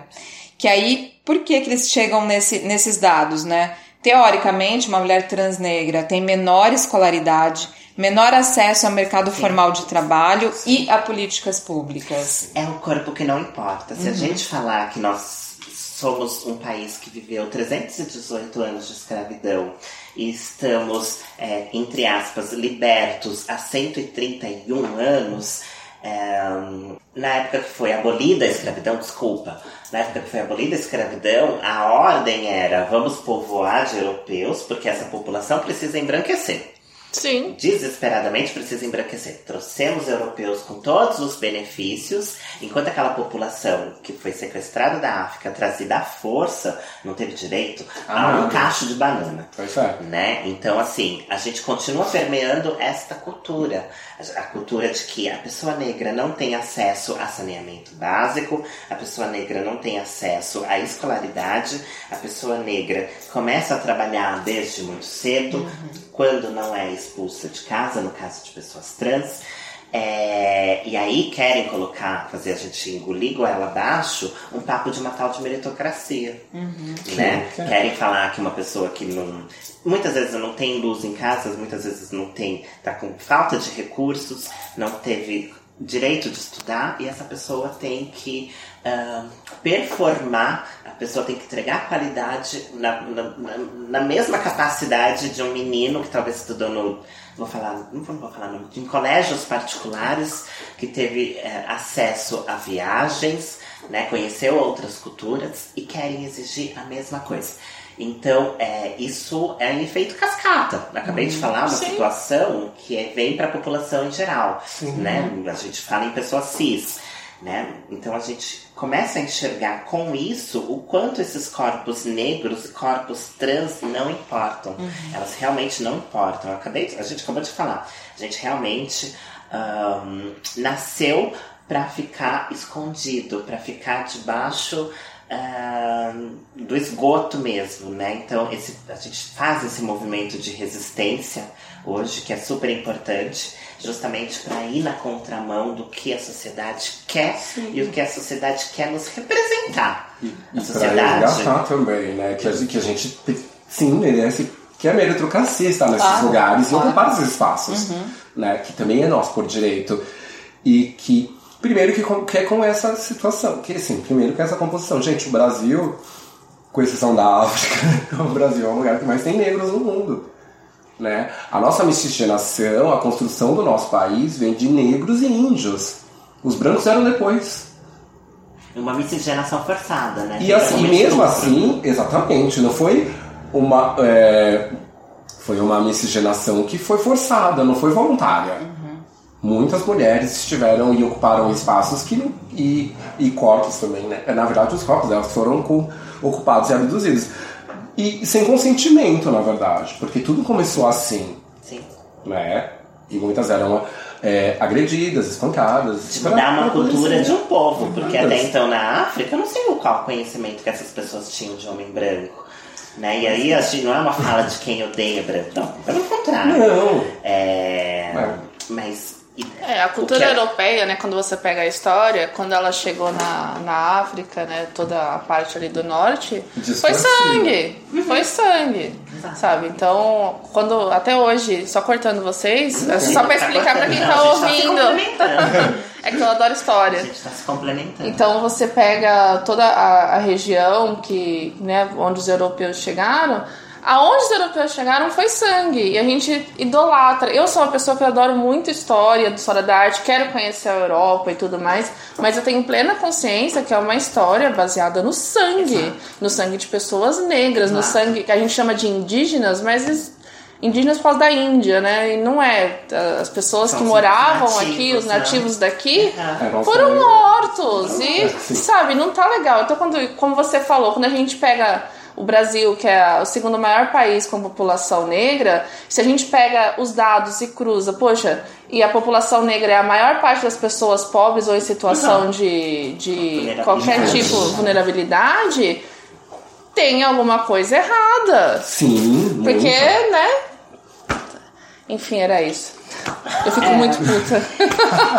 Imagina nós, gata. Eu imagino vocês. Eu imagino É, A vocês. gente compartilha esse Meritocracia. momento de indignação desde sempre. Eu nem lembro já qual que era a pergunta, pra ver se eu tinha mais alguma coisa pra complementar. Não era isso. Né? Mas acho que eu tentei explicar o contexto, porque Sim. somos, estamos invisíveis, né? Acho que foi esse contexto. O corpo Agora é errado. Estou lembrando. É, a gente vive num momento político do Brasil de intolerância generalizada, né? É, queria saber se isso mudou alguma coisa em vocês, né? Principalmente falando do nosso querido presidente Excrementável. Tá ok. atual, tá ok? Tá ok. Tá ok? E se vocês Tá. já sofreram, assim, se vocês já sofreram alguma violência? Pra mim não mudou nada por enquanto, continua sendo igual. Porque assim, é, a única coisa que, que talvez esteja acontecendo neste momento é essa visibilidade negativa. Mas pelo menos fazem as pessoas. As pessoas estão refletindo um pouco mais de uma situação que já que sempre existiu. Hoje as pe- e o conhecimento. Hoje as pessoas sabem que é, mu- quanto de travestis são agredidas e são mortas. Então isso isso favorece porque assim aí a, a pessoa hoje ela ela para para pensar antes de agir. Antigamente isso não acontecia. Então a pessoa você passava na rua se você era linda você era linda você é linda. Se você não é linda você é xingada você é ovacionada e se você reagir as pessoas vão correr atrás de você para te agredir. E agora, se você. Agora ficou pior, porque se você reagir, você toma um tiro na cara. É. Então, você continua sem proteção.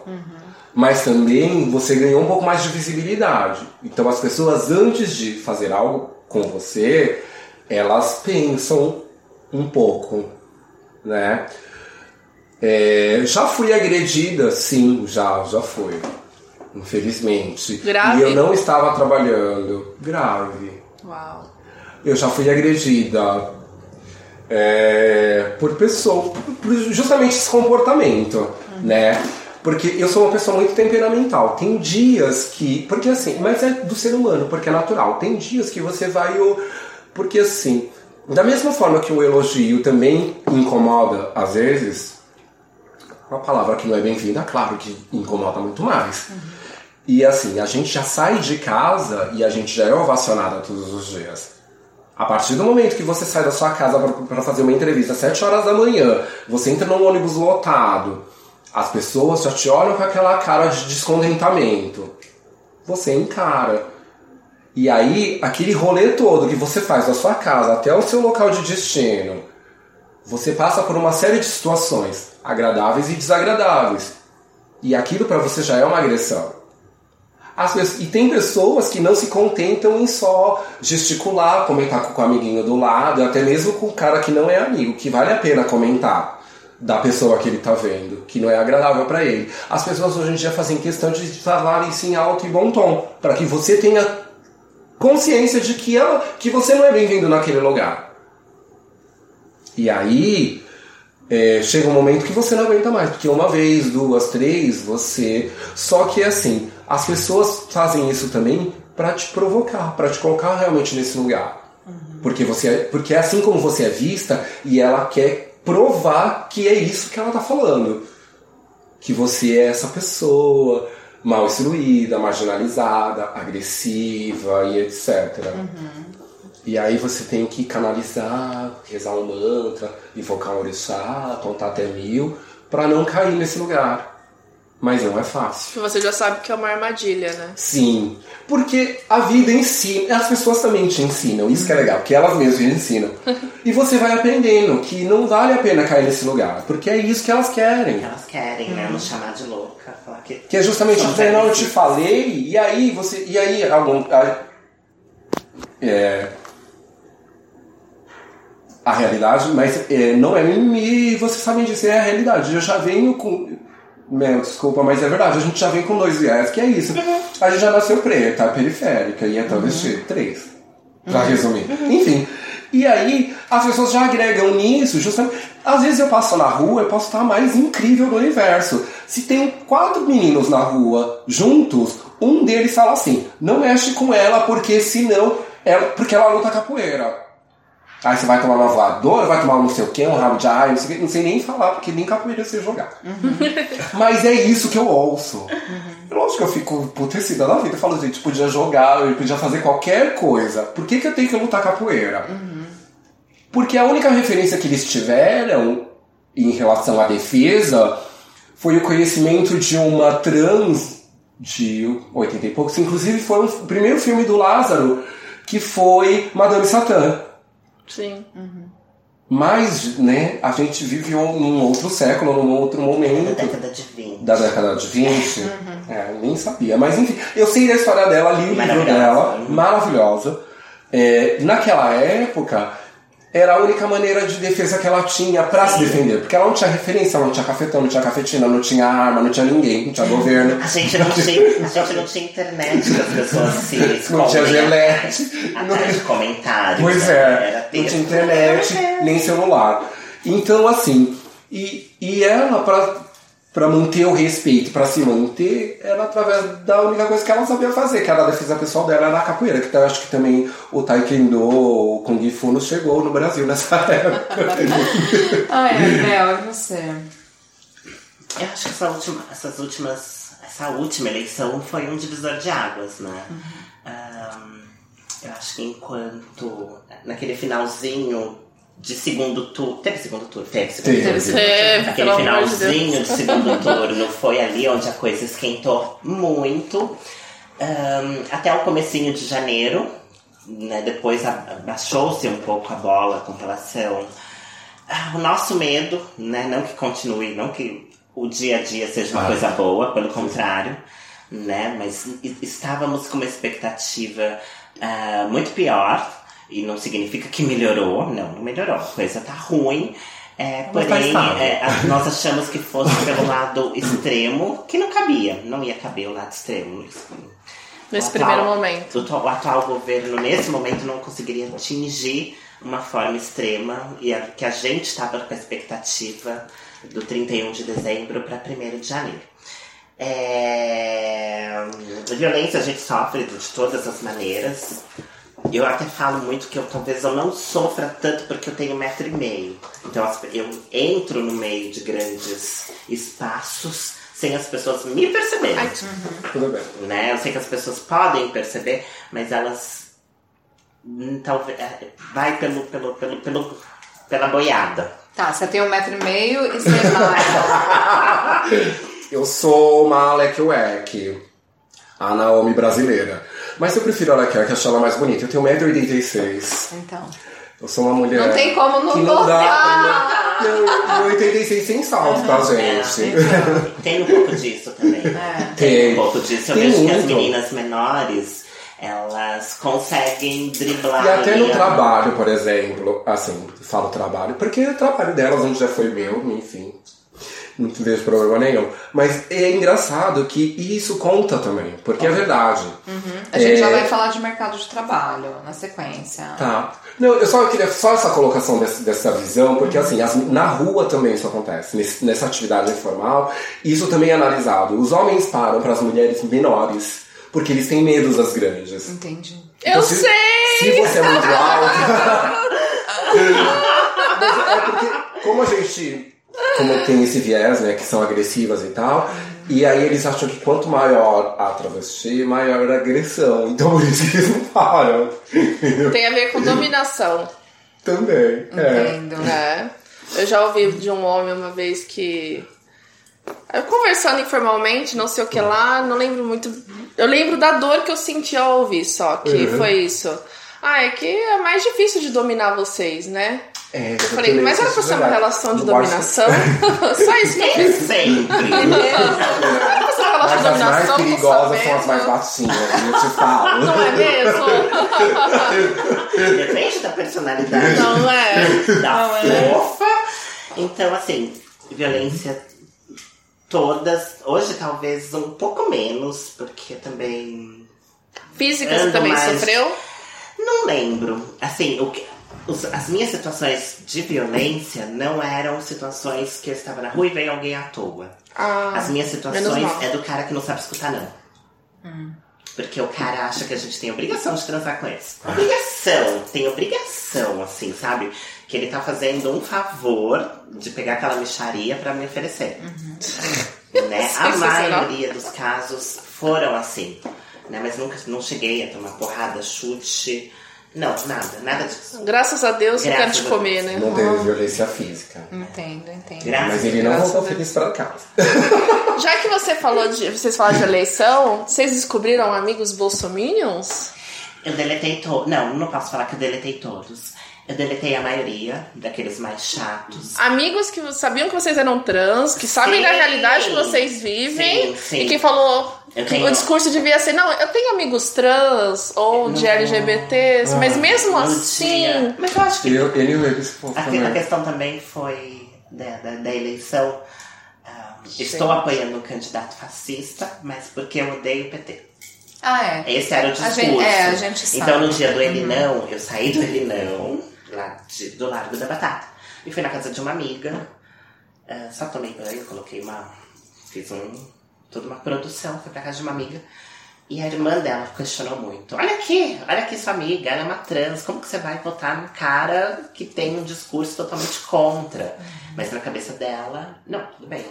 A, Mel vai se virar e eu tenho certeza que ela vai conseguir. você que vai dar sobreviva, você que sobreviva, é A Mel isso. sobreviva, mas Ah, a, sensacional. a, a situação que eu não quero é a roubalheira instalada nos últimos, sei lá, Ou seja, é. é- 14 não, anos. Não, eu, eu não É vou isso, entrar, na não Não boa. vamos entrar, não, desculpa, Não pode vamos soltar. entrar, porque assim, eu acho que a gente tem É a coisas. interpretação, é, importante, eu acho que a gente tá? tem coisas mais importantes pra gente falar hoje. Sim.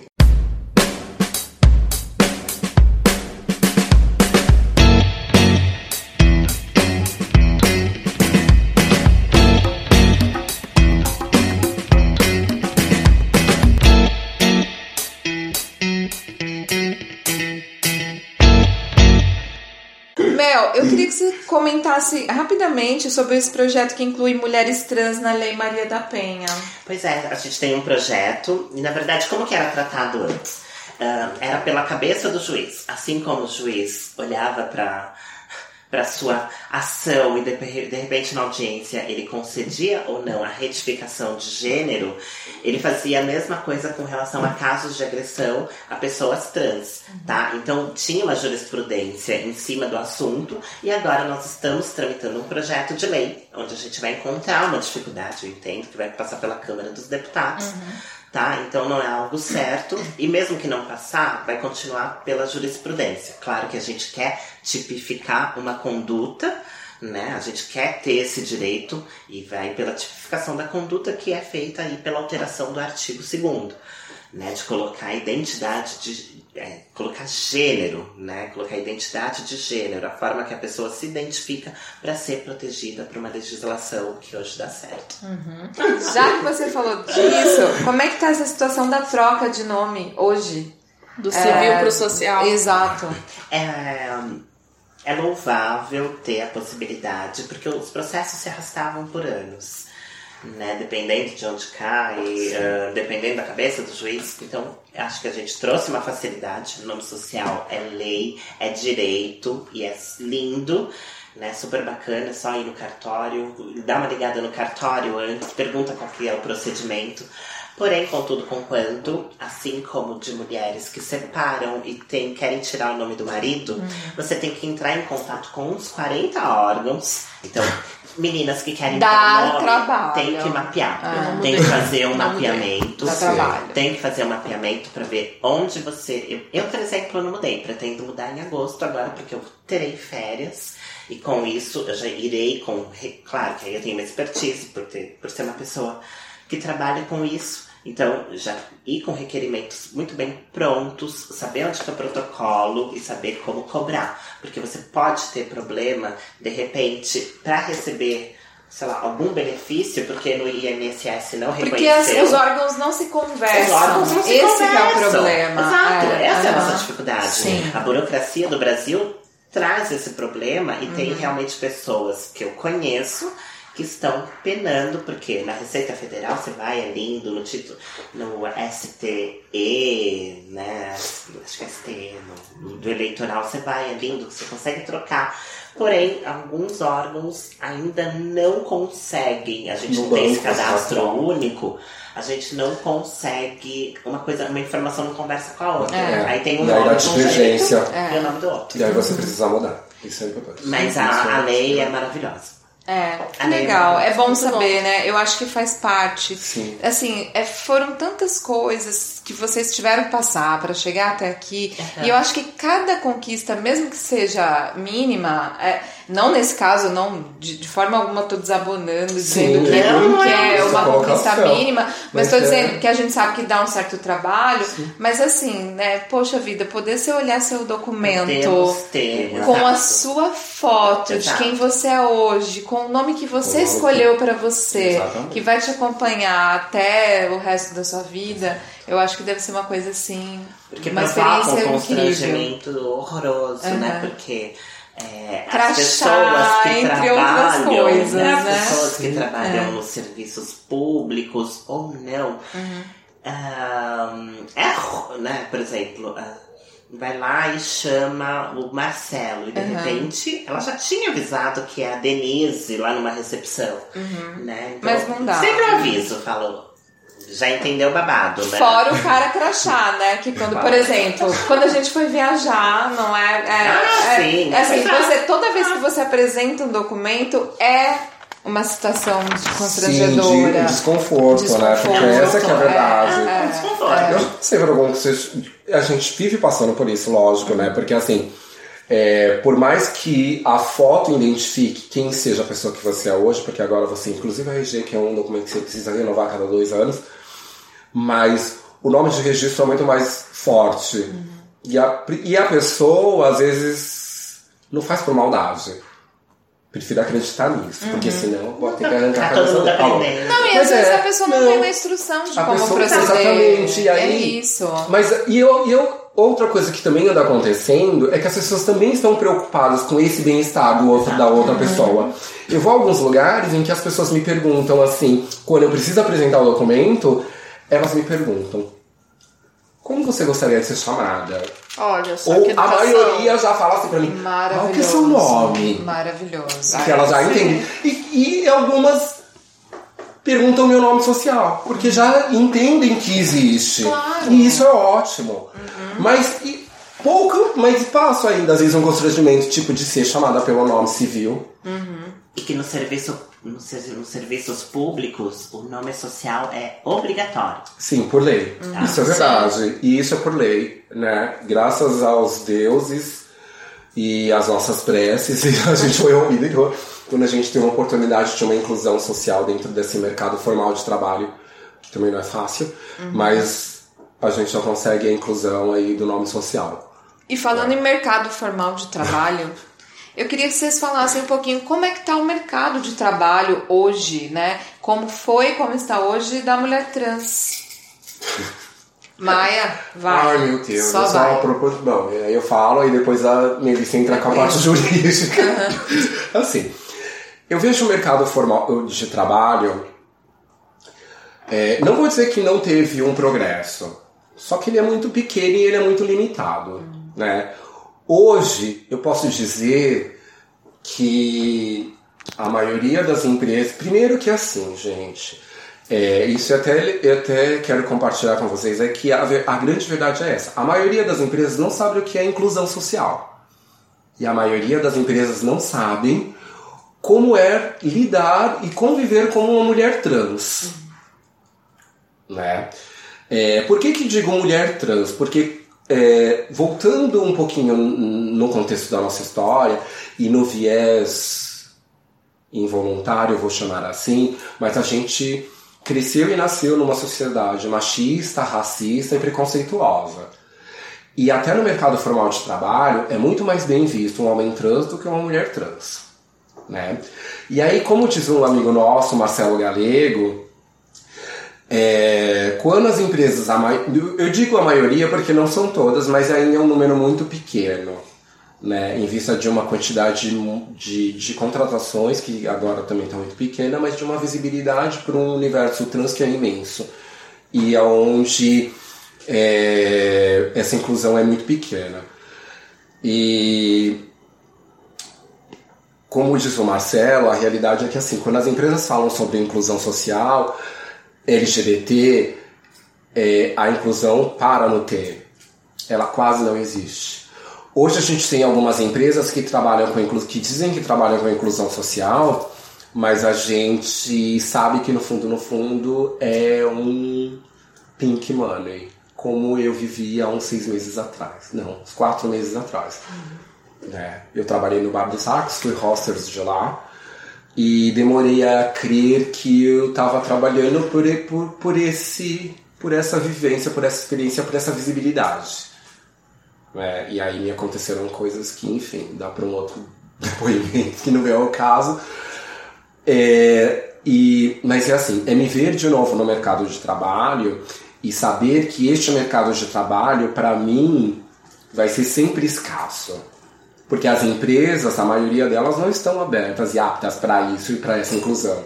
E hoje, algumas que se dizem trabalham num, num sistema que eu posso associar ao limite de cotas porque é isso. Uhum. As pessoas têm um, um, limite que elas contratam, os funcionários cisnormativos, os transnormativos, transnormativos não existem, os trans, homens ou outras mulheres, os gays, homens ou mulheres, e até os deficientes especiais. E a gente vive dentro dessa cota. Uhum. Agora as trans também fazem parte. Aí imagina para uma pessoa preta, periférica, trans. Duas cotas. Uhum.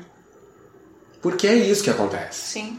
E aí a gente. E, e, lembrando também que no mercado formal de trabalho a gente já não, não tem muita instrução por, por vários motivos, a começar pela oportunidade, porque você não. Elas não vão na escola porque a maioria das vezes até as portas dos ensinos são fechadas para elas. E começa pelo educador.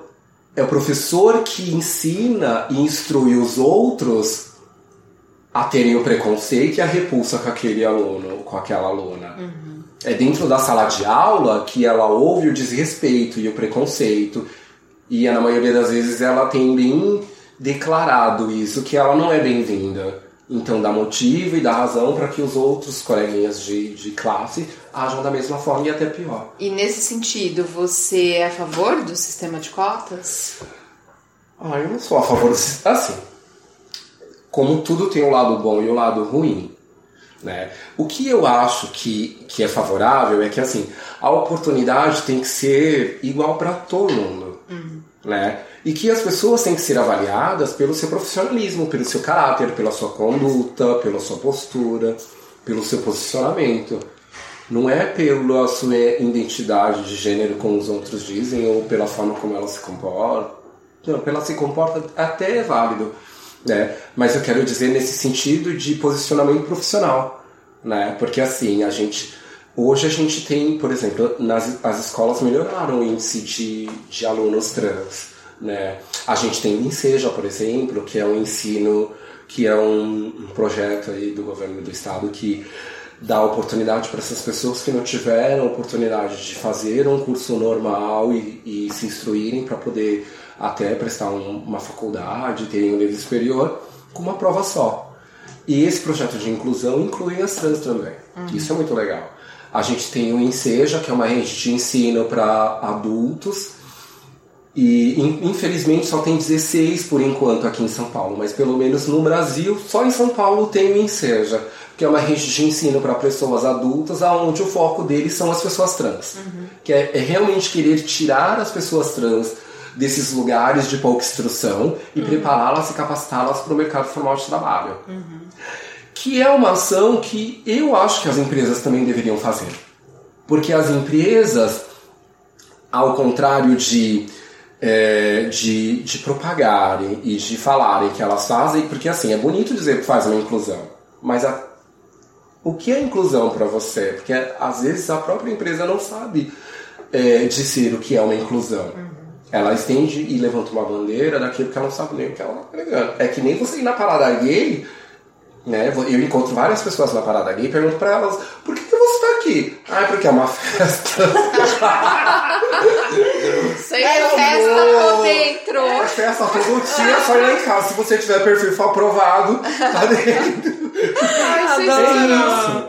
Mel, fala um pouquinho sobre da sua experiência em relação ao mercado de trabalho. É bem complexo, né? Porque se a gente.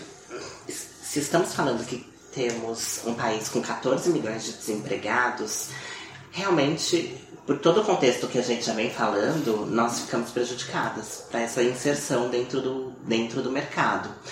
Eu vejo que estamos começando a mudar. Estamos plantando sementinhas, né? Que vai acontecer a curto prazo? Não né? A gente tem uma expectativa muito grande que vai ser tudo no dia seguinte. E não vai ser no dia seguinte, não. Porque a hoje as empresas, assim como 10, 15 anos atrás, elas falavam muito em sustentabilidade. E aí eu pego uma empresa filha da puta que vai lá e acaba com uma cidade inteira porque não fez a sustentabilidade. Ge- hoje as empresas estão benef- é benéfico, né? Talvez está na moda falar sobre diversidade e inclusão. Eu gosto muito de falar de primeiro você tem que fazer inclusão, depois você faz diversidade. Total. Né? Diversos, Total. nós já somos aqui. Eu e Maia somos super parecidas, mas somos completamente diversas. Vocês são super, eventualmente, é, parecidas para a sociedade, mas são totalmente diversas. Total. Né? Então nós já o ambiente de trabalho já é diverso. Ele precisa ser inclusivo para quem é socialmente excluído. Esse é o ponto. Ah, como que a gente faz então inclusão de quem é socialmente excluído?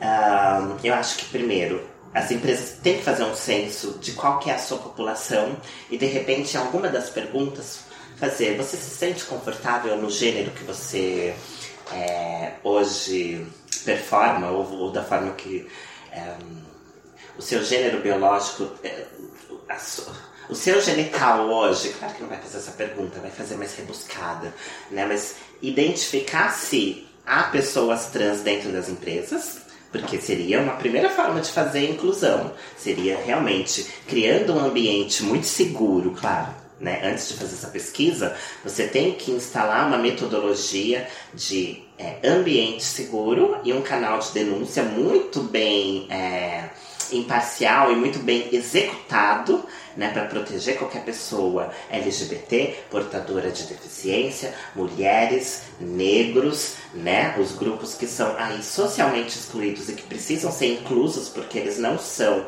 a voz universal o lugar de fala que se sente universal, que na verdade é um lugar de fala que se sente universal por, pela sua condição social. Né? Então a gente precisa realmente criar um ambiente seguro, é, ter um canal de denúncia para qualquer tipo de problema e que seja patrocinado pela liderança. Nada vai acontecer se todos os funcionários se mobilizarem, mas a liderança tem uma outra cabeça. A liderança precisa entender que diversidade e inclusão, inclusão e diversidade, é benéfico para os negócios. Quando você tem alguém, aí eu falo um, trans ou não, uh, alguém que se sente confortável trabalhando, o cara tá ganhando ali com inovação, o cara tá ganhando uh, com produtividade, né? Isso é pesquisa. Um, um, uma pessoa que é gay e que chega no final de semana e, e não precisa esconder que ele tem um namorado e que ele não tem, que ele, ele tem um namorado e não tem uma namorada que ele inventa a vida toda, ele ganha 35% em tempo de produtividade, porque ele não está inventando história, ele não está pensando na história que ele vai contar para os colegas de trabalho, né? Então as empresas lucram com isso, e lucram muito, tá? Um, então precisa vir do, da liderança, da alta liderança, se comprometer com o assunto. A segunda forma de fazer inclusão e diversidade é saber que existem currículos muito bem qualificados dentro do mercado. Tá? Isso existe, isso um, tem ações, ações que cuidam aí desses currículos. O cara só precisa realmente ter coragem, um, tirar de repente um, a caixinha da cabeça dele e fazer entrevistar essas pessoas porque são pessoas com potencial e que pode Claro. performar como uma pessoa cisgênera. A terceira, que eu gosto muito e que as empresas têm, que a Maia já falou um pouco, e que as empresas têm compromisso, sim, elas têm obrigação de exercer trabalhos sociais, ações afirmativas de capacitação de, de pessoas trans que não estão hoje preparadas 100% para o mercado. Então eu preciso oferecer inglês para essas meninas, eu preciso saber como que elas fazem um currículo, eu preciso é, falar com elas como que elas se portem numa entrevista, como que vai ser o dia a dia delas. E não colocar de repente somente é, em, em baixos cargos, né? Tem que preparar para que essa pessoa ahn, possa vir a exercer uma função de presidente um dia Tá, claro. né? Então, é, tem ações que. E aí eu falo que socialmente as empresas têm obrigação, porque a empresa se comprometendo em nos capacitar, em nos qualificar, ah, e aí também tem uma ação do Estado junto com isso, ah, eu vou subir aquele índice de 35 anos, que é a expectativa média, né? Porque essas pessoas não têm uma, uma expectativa muito baixa porque não tem recursos, né? Então a gente precisa, a empresa precisa se engajar e precisa se eh, comprometer com este público, né? Aí pode parecer que é uma fala muito idiota, mas não é, né? Porque realmente nó- são pessoas que também consomem. Se a gente pensar que uma, um- uma Vult, uma MAC da vida tem uma grande, um, um grande consumo de pessoas trans que muitas vezes não tem possibilidade de, de fazer alguns tratamentos estéticos e a de- maquiagem demanda muito mais do que uma pessoa eh, cis. E aí, que compromisso que você tem com aquele, com aquele seu Claro, público? lógico, lógico. né? Então, é, mercado de trabalho hoje está difícil para todo mundo. É, tá todo mundo se agarrando dentro do, do, do mercado, mas o mercado precisa se revolucionar. O mercado precisa é, se assumir com a gente. O mercado tem que se assumir com a gente. As Sim. empresas precisam se assumir conosco. Então tem movimentos acontecendo, tem coisas acontecendo. ah, tem aí a menina que não era aceita no Brasil, os projetos dela não eram aceitos no Brasil, ela está na NASA fazendo ali satélite na- em grandes universidades. Ahn, tem ahn, uma grande diretora negra de uma empresa de cosmético, como se fosse uma CEO, né? Tem advogados, advogadas, tem uma menina querendo fazer faculdade de medicina. Então, assim, a gente vai ouvindo casos pipocando pouco a pouco nos lugares, né? Ahn, e aí, as empresas, claro, é para elas é interessante fazer essa comunicação. Estou com uma trans no meu quadro, mas que não seja só uma, que sejam várias e que vocês, as empresas estejam preparadas para receber. As empresas precisam saber que um tratamento hormonal, ahn, ela talvez não consiga uma clínica que atenda a- essa menina às 8 da manhã. Né? Talvez vai atender das duas até as 5 da tarde, né? Porque um estigma muito. Eu não sei se isso mudou hoje, talvez a, a Maia me ajude melhor. Mas o estigma do, do José Serra, quando inaugurou o CRT, que é um, é um local de, de acompanhamento para travestis que querem fazer uma cirurgia, é que era uma população que acor- dormia tarde e acordava tarde Ah, tá. né? Entendi. E não é assim. Né? Essa- esse foi o recado dele das Aham. mídias Caramba! há 12 anos atrás. que Acho que isso foi inaugurado em 2006. Porque afinal de contas, se você é travesti, você, você sai. é prostituta, você, Você é prostituta, manhã, você vai tem balada todos os dias, não é na noite, mas eu mesmo? não era. E aí você, a- e você acorda as duas. Tá ok, tá ok. Então as, as- Uhum. as empresas precisam. Elas precisam. ehm, e aí é bem importante, porque elas já têm muitas. Né? Não, não dá pra desqualificar o trabalho de quem tá fazendo a coisa séria. Tem muita gente fazendo coisa séria, tem muita gente Sim. chamando pessoas para darem palestras, para preparar o público. Tem empresas com olhos atentos de saber que uma pessoa trans. eh, e é ridículo, né? A, a principal dificuldade na inclusão é saber qual banheiro que a pessoa vai usar. Verdade. Olha só.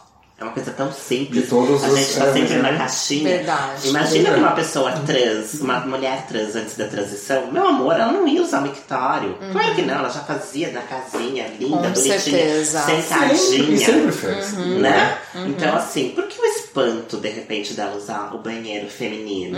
Não, ela vai fazer na casinha dela sozinha.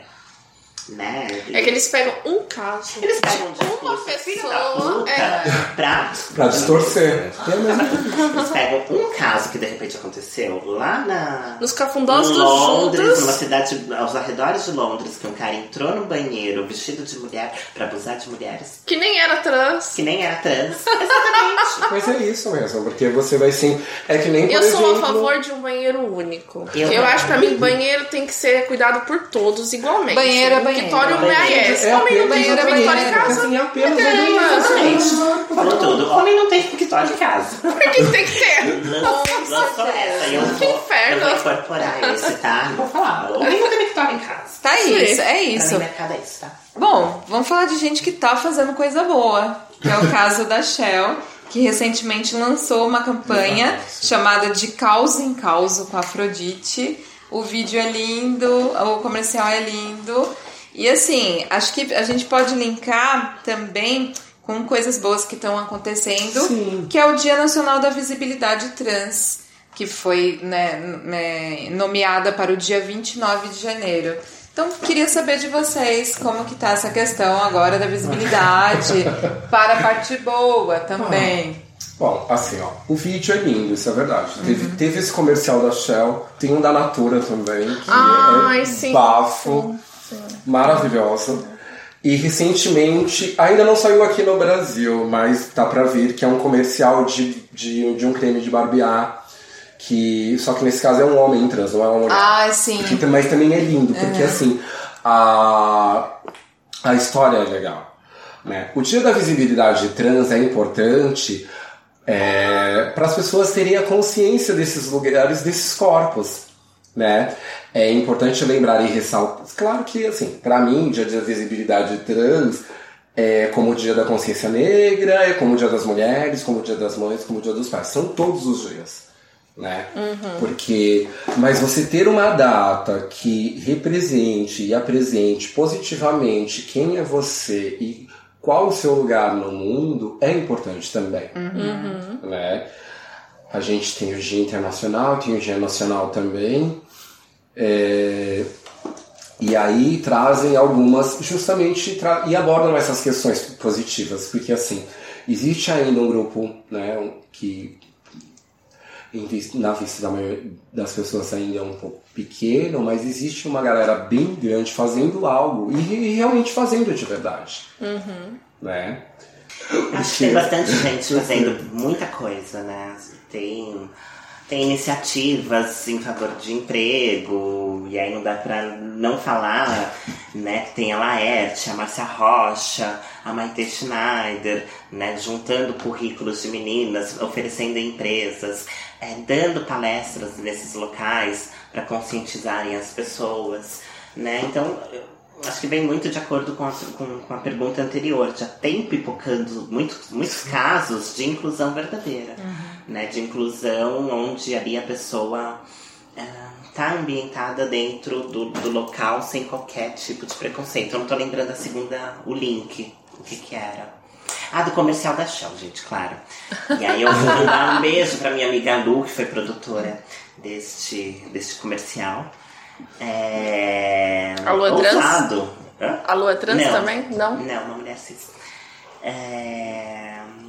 Eu acho que assim, as, as, as companhias cada vez mais estão colocando, teve, tem aí uma, uma propaganda dentro do YouTube, do, uma releitura do primeiro sutiã. Né? Então tem várias coisas.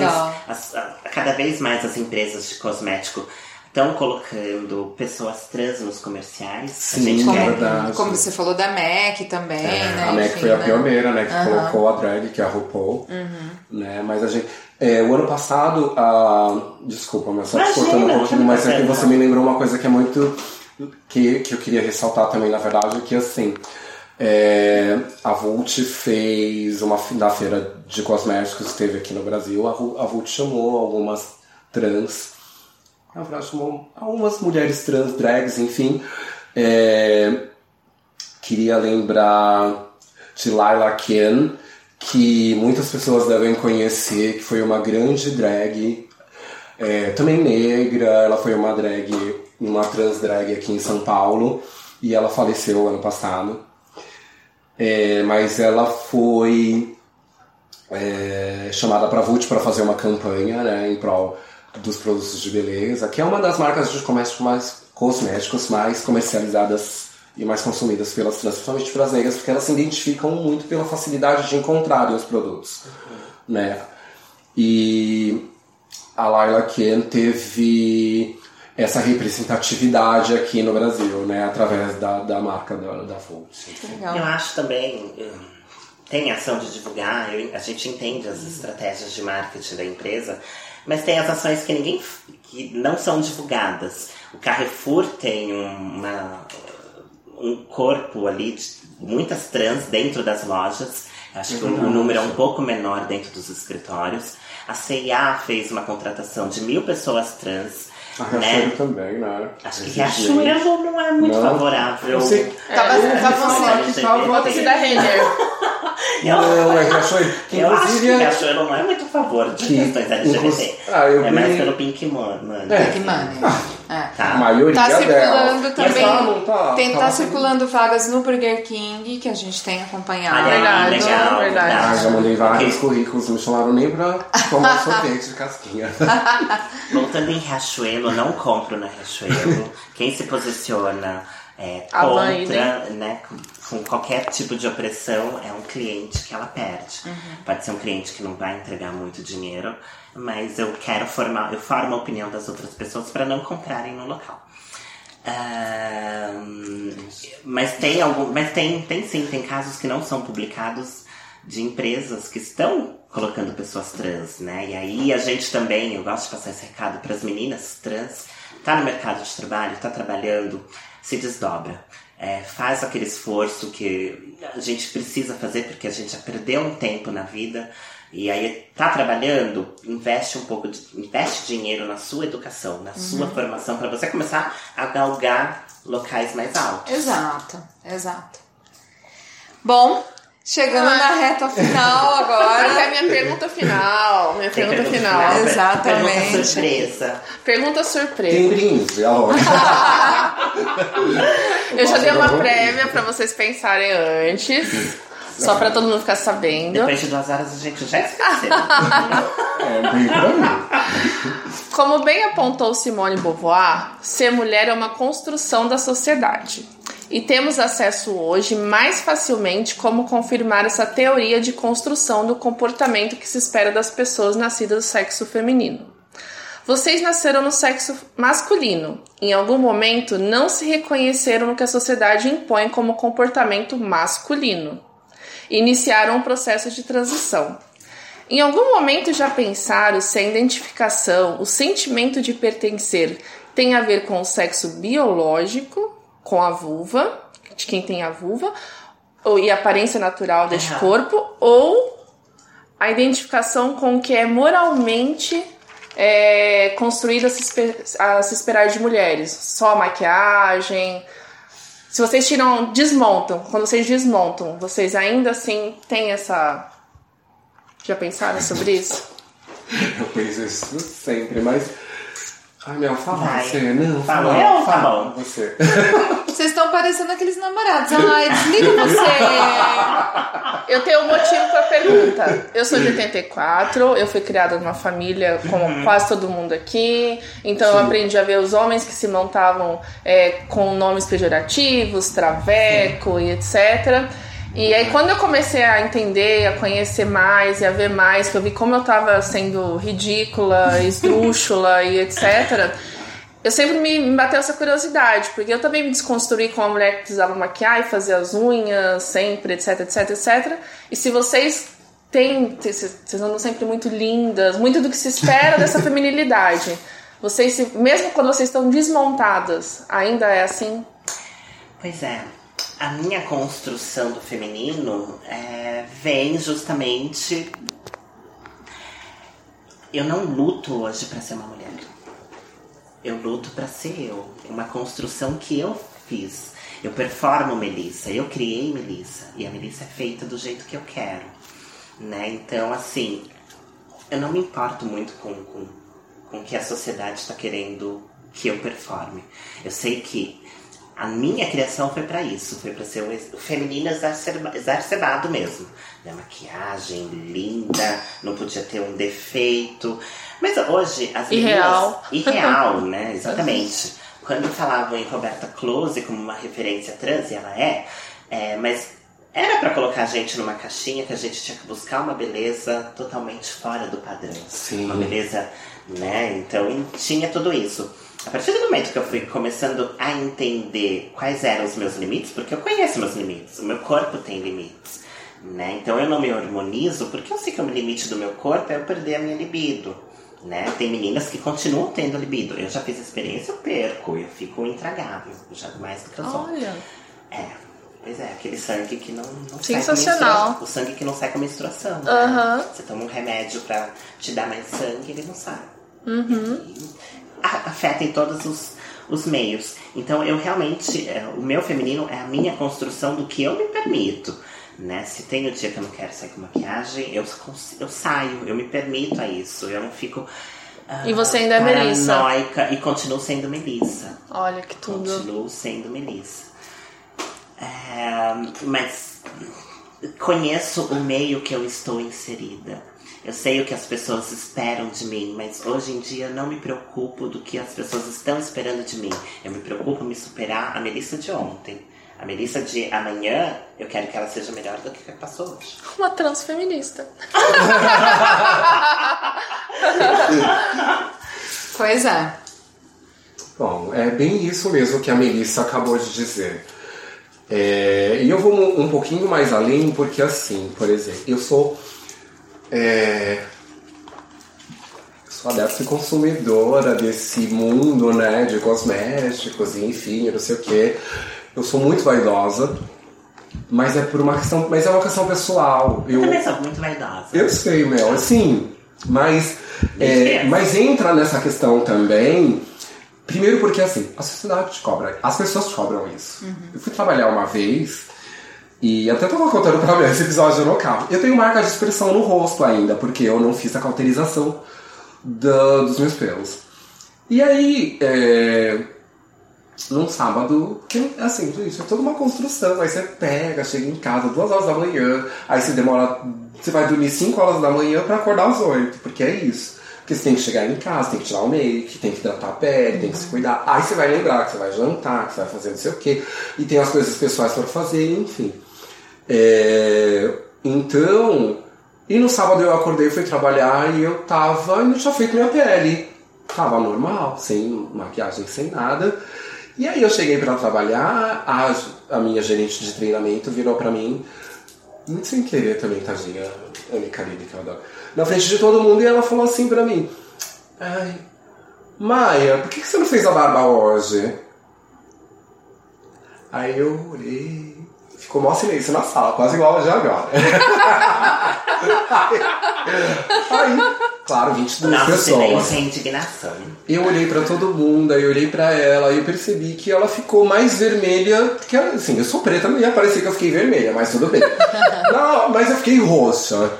E aí eu percebi que ela ficou, que aí ela percebe, se deu conta do que ela falou, de como ela falou e, e aonde ela falou.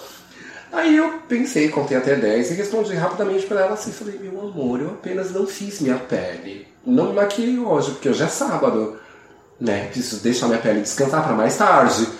Mas. E eu tenho marca de expressão. Mas se você passar a mão no meu rosto, você vai ver, ele tá lisinho. E ela realmente. E realmente ela veio e passou a mão no meu rosto. Aí ela falou assim, nossa, me perdoa. E ela até ficou super comovida com a situação. Eu senti que foi sincero porque ela fez sem querer involuntariamente. Né? Que é justamente isso, as pessoas não sabem. é, às vezes elas não estão preparadas para como lidar com essa situação. E, e, e a gente também, as, e a gente precisa, é algo que a gente vai construindo com o tempo. Né? Então, assim, eu não vou deixar de ser a Maia que eu sou, porque eu me maquiei, porque eu não me maquiei, porque eu fiz as unhas, porque eu não fiz as unhas. se eu me depilia ou se eu não me depilia. É claro que assim, são coisas que a gente agrega pra gente, eu vejo que são coisas que me fazem bem. Então eu vou fazer porque me faz bem. Uhum. Não é porque agrado. É claro que em alguns momentos é importante. Não dá pra você ir numa, numa empresa, numa entrevista de trabalho com o chuchu gritando. porque você não vai passar nem na recepção. Entendeu? É, mas é fazer também com que as pessoas te vejam e te respeitem porque é a sua pessoa. É justamente isso é, que a Melissa falou agora há pouco. A Maya Schneider ela é um personagem da, de, de um texto que eu elaboro. E a intenção é justamente essa. Eu vivo hoje, amanhã, a Maia de ontem, ela já está no passado. E a Maia de amanhã tem que ser melhor que a de hoje. E isso vai independente de como ela esteja, uhum. né? A única indignação que eu tenho é o cabelo. Não posso sair com ele desarrumado, não dá. Cabelo não. Ah, cabelo não. Cabelo... Todo, mundo, todo mundo precisa se sentir bonita. E eu quero me sentir bonita todos os dias. Claro. É uma coisa que é, claro. é inerente de todo ser humano. Ninguém quer é, se sentir feio ou, enfim, passar por situações vexatórias. Então, todo dia a gente quer estar linda, mas hoje eu estou linda pra mim. Sim. Hoje eu não estou mais linda um, pra qualquer outra pessoa. Mesmo e essa beleza não tem que ser mesmo imposta, que seja um boy, né? porque um boy, é. ele vai ter que dormir comigo. Pior ainda, porque assim... Eu vou ter que fazer bu pra ele quando ele quando Você vai dormir linda com você. Quando você acorda, você já não tá mais a deusa de ontem. Não, e aí, se bem que eu sou daquela que eu sou a primeira a acordar. A gente dorme com estojinho demais, ó. A gente dorme com estojinho do lado. Eu Faz posso uma estar coisinha, ó. Fica assim. bêbada, louca, rachada. Sou a primeira a levantar, vou pro banheiro, fico linda. E ficar volto plena antes de todo mundo Plena, acordar. faço a egípcia. Quando o boy acorda, eu tô lá. Tá ótimo, tá ótimo.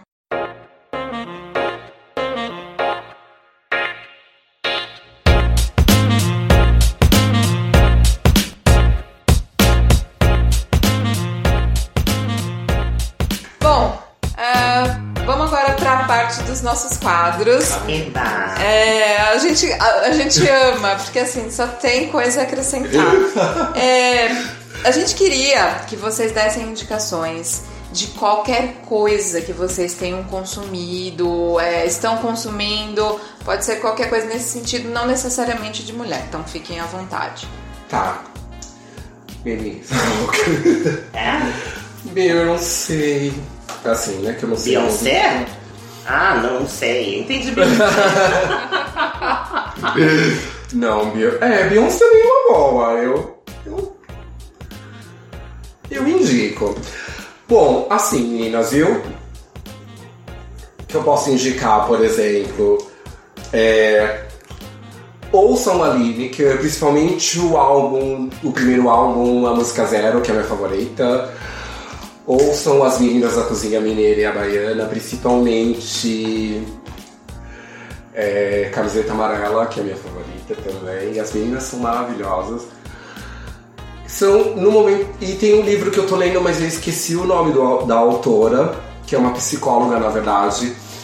Mas o título é Mães Sempre Sabem, que é um livro, na verdade são depoimentos de homens e mulheres trans, e de homens e mulheres gays, e de pais e os pais dessas pessoas, sobre essas questões que, que refletem e de- incomodam todo mundo, ainda mais nesse momento da descoberta.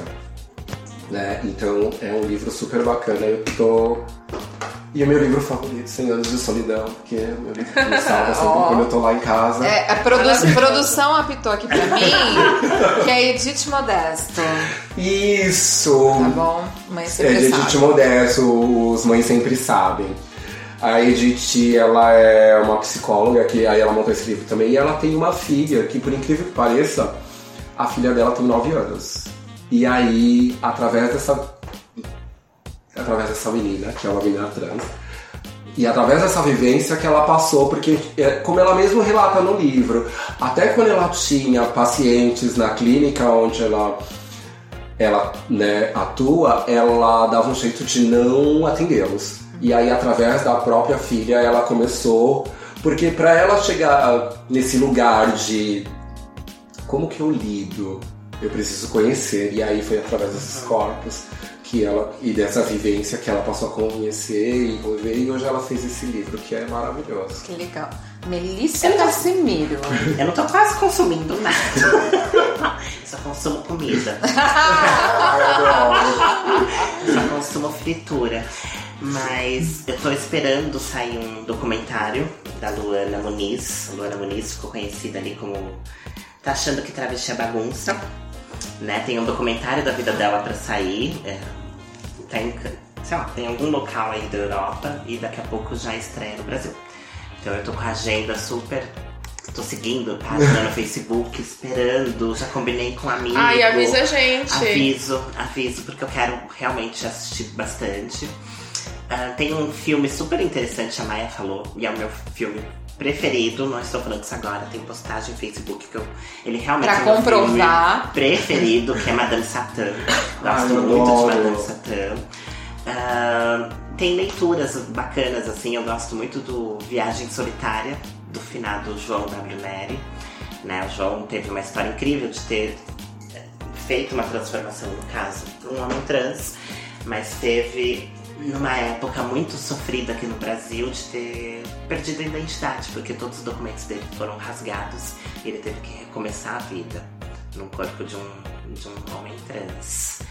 Então, basicamente é isso, assim. Mas eu tô consumindo muito mais fritura do que qualquer outra coisa.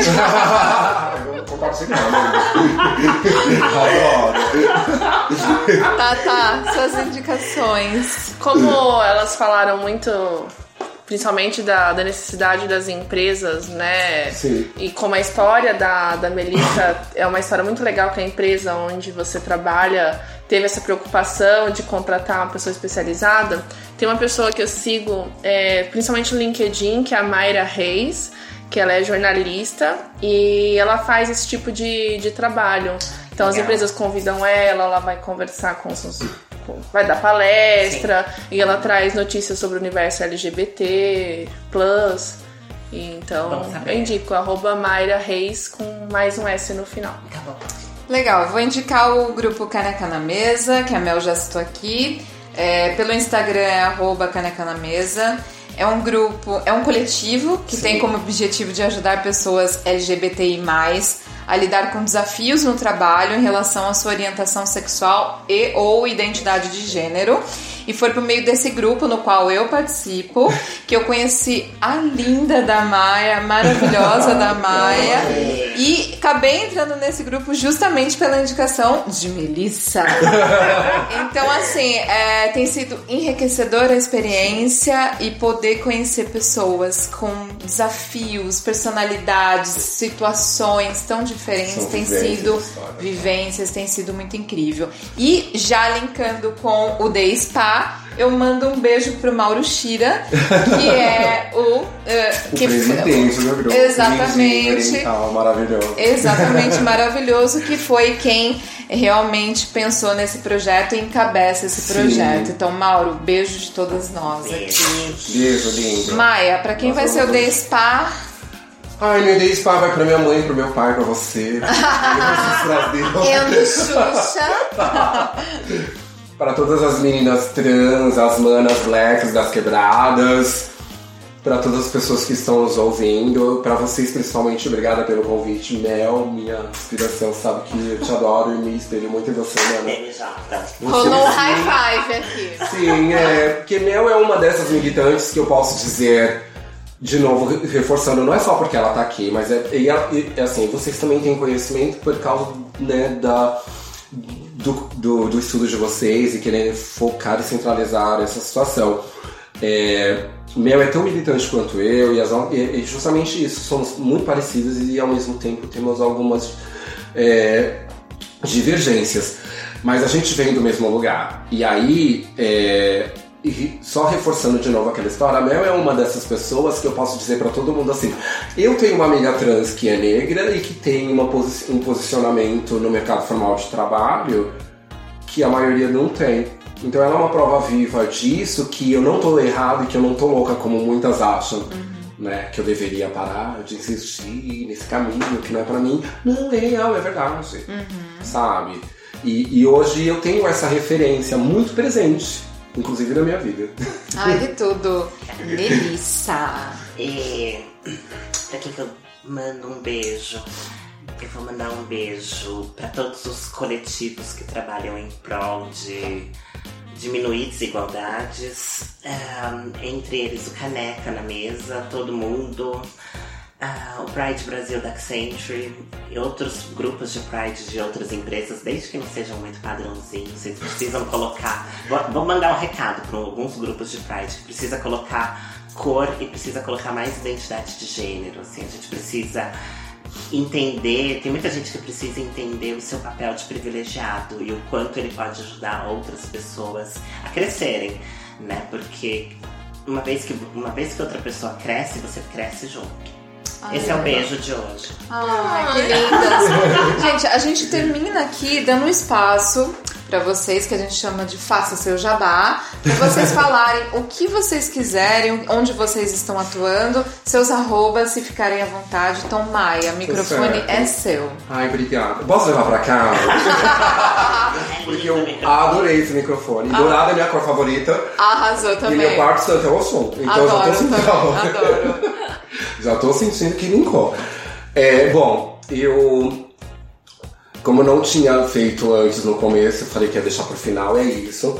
Eu sou atriz, sou dançarina também, faço parte da companhia Crioulos de Dança Contemporânea. A gente está no momento fazendo alguns trabalhos paralelos, naquele momento da construção que é, os integrantes, cada um, estão aproveitando seus espaços e captando novas formas de danças ou outros conceitos, enfim. Também sou passista de escola de samba, não posso dizer o nome de algumas aqui, porque eu vou mudar o ano que vem. Então, melhor não. Me comprometer. Uhum. E atualmente trabalho com eventos.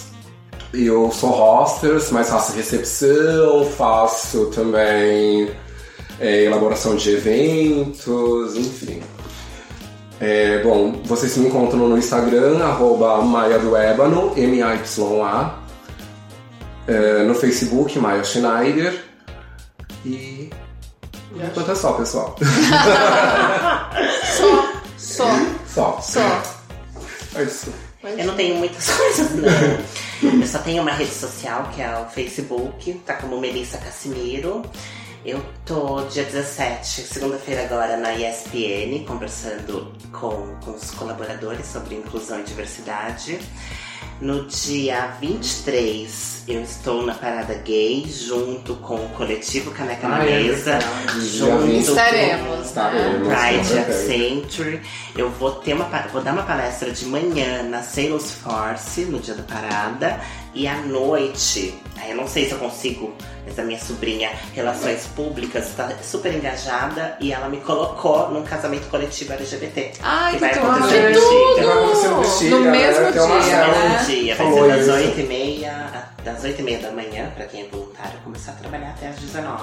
Então, em algum intervalo, eu com certeza vou lá. Vou conhecer os noivos amanhã. Então, ela, ela vai liderar um um suporte para algum dos casais, eu vou ficar por trás, porque ela tá, tem 17 anos, tem que começar a aprender. Uhum. uh, no dia 26, eu vou, estarei também numa palestra pela CMZ Consultoria. No dia 27, pelo Pride Accenture, eu estarei em Minas Gerais conversando com os funcionários da Centro de Minas no dia 28, talvez tenha alguma surpresa que eu queira envolver muito a Maia, mas é receber o prêmio Diva Trans da cidade de Santo André. Oh. E aí eu tenho que levar, você não tá sabendo? não, mas eu quero levar duas. Eu tenho que. Eu recebo um prêmio como diva, mas eu, eu indico duas outras divas. E aí eu queria muito levar a Maia Ai, e levar a Yasmin Vitória. Conversei com a Yasmin Vitória, mas é uma outra profissional dentro do mercado de trabalho negra. Dentro, ela tá na Salesforce, que é onde eu vou fazer palestra dia 23. E dia 29 eu quero fazer uma festa junina dentro de uma instituição de caridade, mas ainda não sei. Só? tá bom. Isso é até final de junho, né? Essa é só a agenda de junho. Tá ok. Tá ok, então. Gente, é, como pelo queiras, Nayara, Thaís. É... Obrigada pelo convite. Não, a gente não tem Tá, assim, a gente não tem como agradecer é, a disponibilidade de vocês de viajarem, estar aqui conosco, de participar desse projeto que a gente tanto ama fazer, de, de dar mais visibilidade, dar mais voz para mulheres como vocês. E assim, saibam que, independente, estamos juntas. Então, assim, só tenho Gratidão. muito que agradecer. Ah, eu fico muito grato também pelo convite, pelo carinho, pela recepção né? Nós já nos conhecíamos por causa uhum. do grupo, onde Sim. todas nós somos participantes, e você tem que participar também. eu não fui, é, não tinha sido oficialmente convidada. Não, não sou mal do Cira, mas eu vou e vou. Ah, Gente, é, é isso então. Então, assim, pra quem Obrigada pôde. Ah, imagina. Convites de amigo a gente não nega, né? De jeito nenhum. Exatamente. Se negasse ia ter babado. Então, a gente assim... reagenda, a gente, a gente vai. Total. Mas a gente não perde. Total. Esse é isso. Total. É sobre isso. Eu desmarquei todos os meus compromissos para estar aqui. Ah, sua linda. Eu muito amei. Não, sério, de verdade. Sua linda. Ah, muito obrigada. Eu acho que é isso. Obrigado a vocês, gente. Eu só tenho a agradecer por estar compartilhando com vocês essas vivências, essas experiências e vocês dando a oportunidade dessas ocupações mesmo. É claro, é isso, estamos aqui né? para ocupar os espaços. Tem que se fortalecer. É, Com certeza. é sobre isso que a gente está falando. É isso, gente. Para quem pôde ficar até o final desse episódio, a gente deixa um beijo e até daqui 15 dias. Até mais. Beijo. Beijo, gente. Me liga, tô solteira.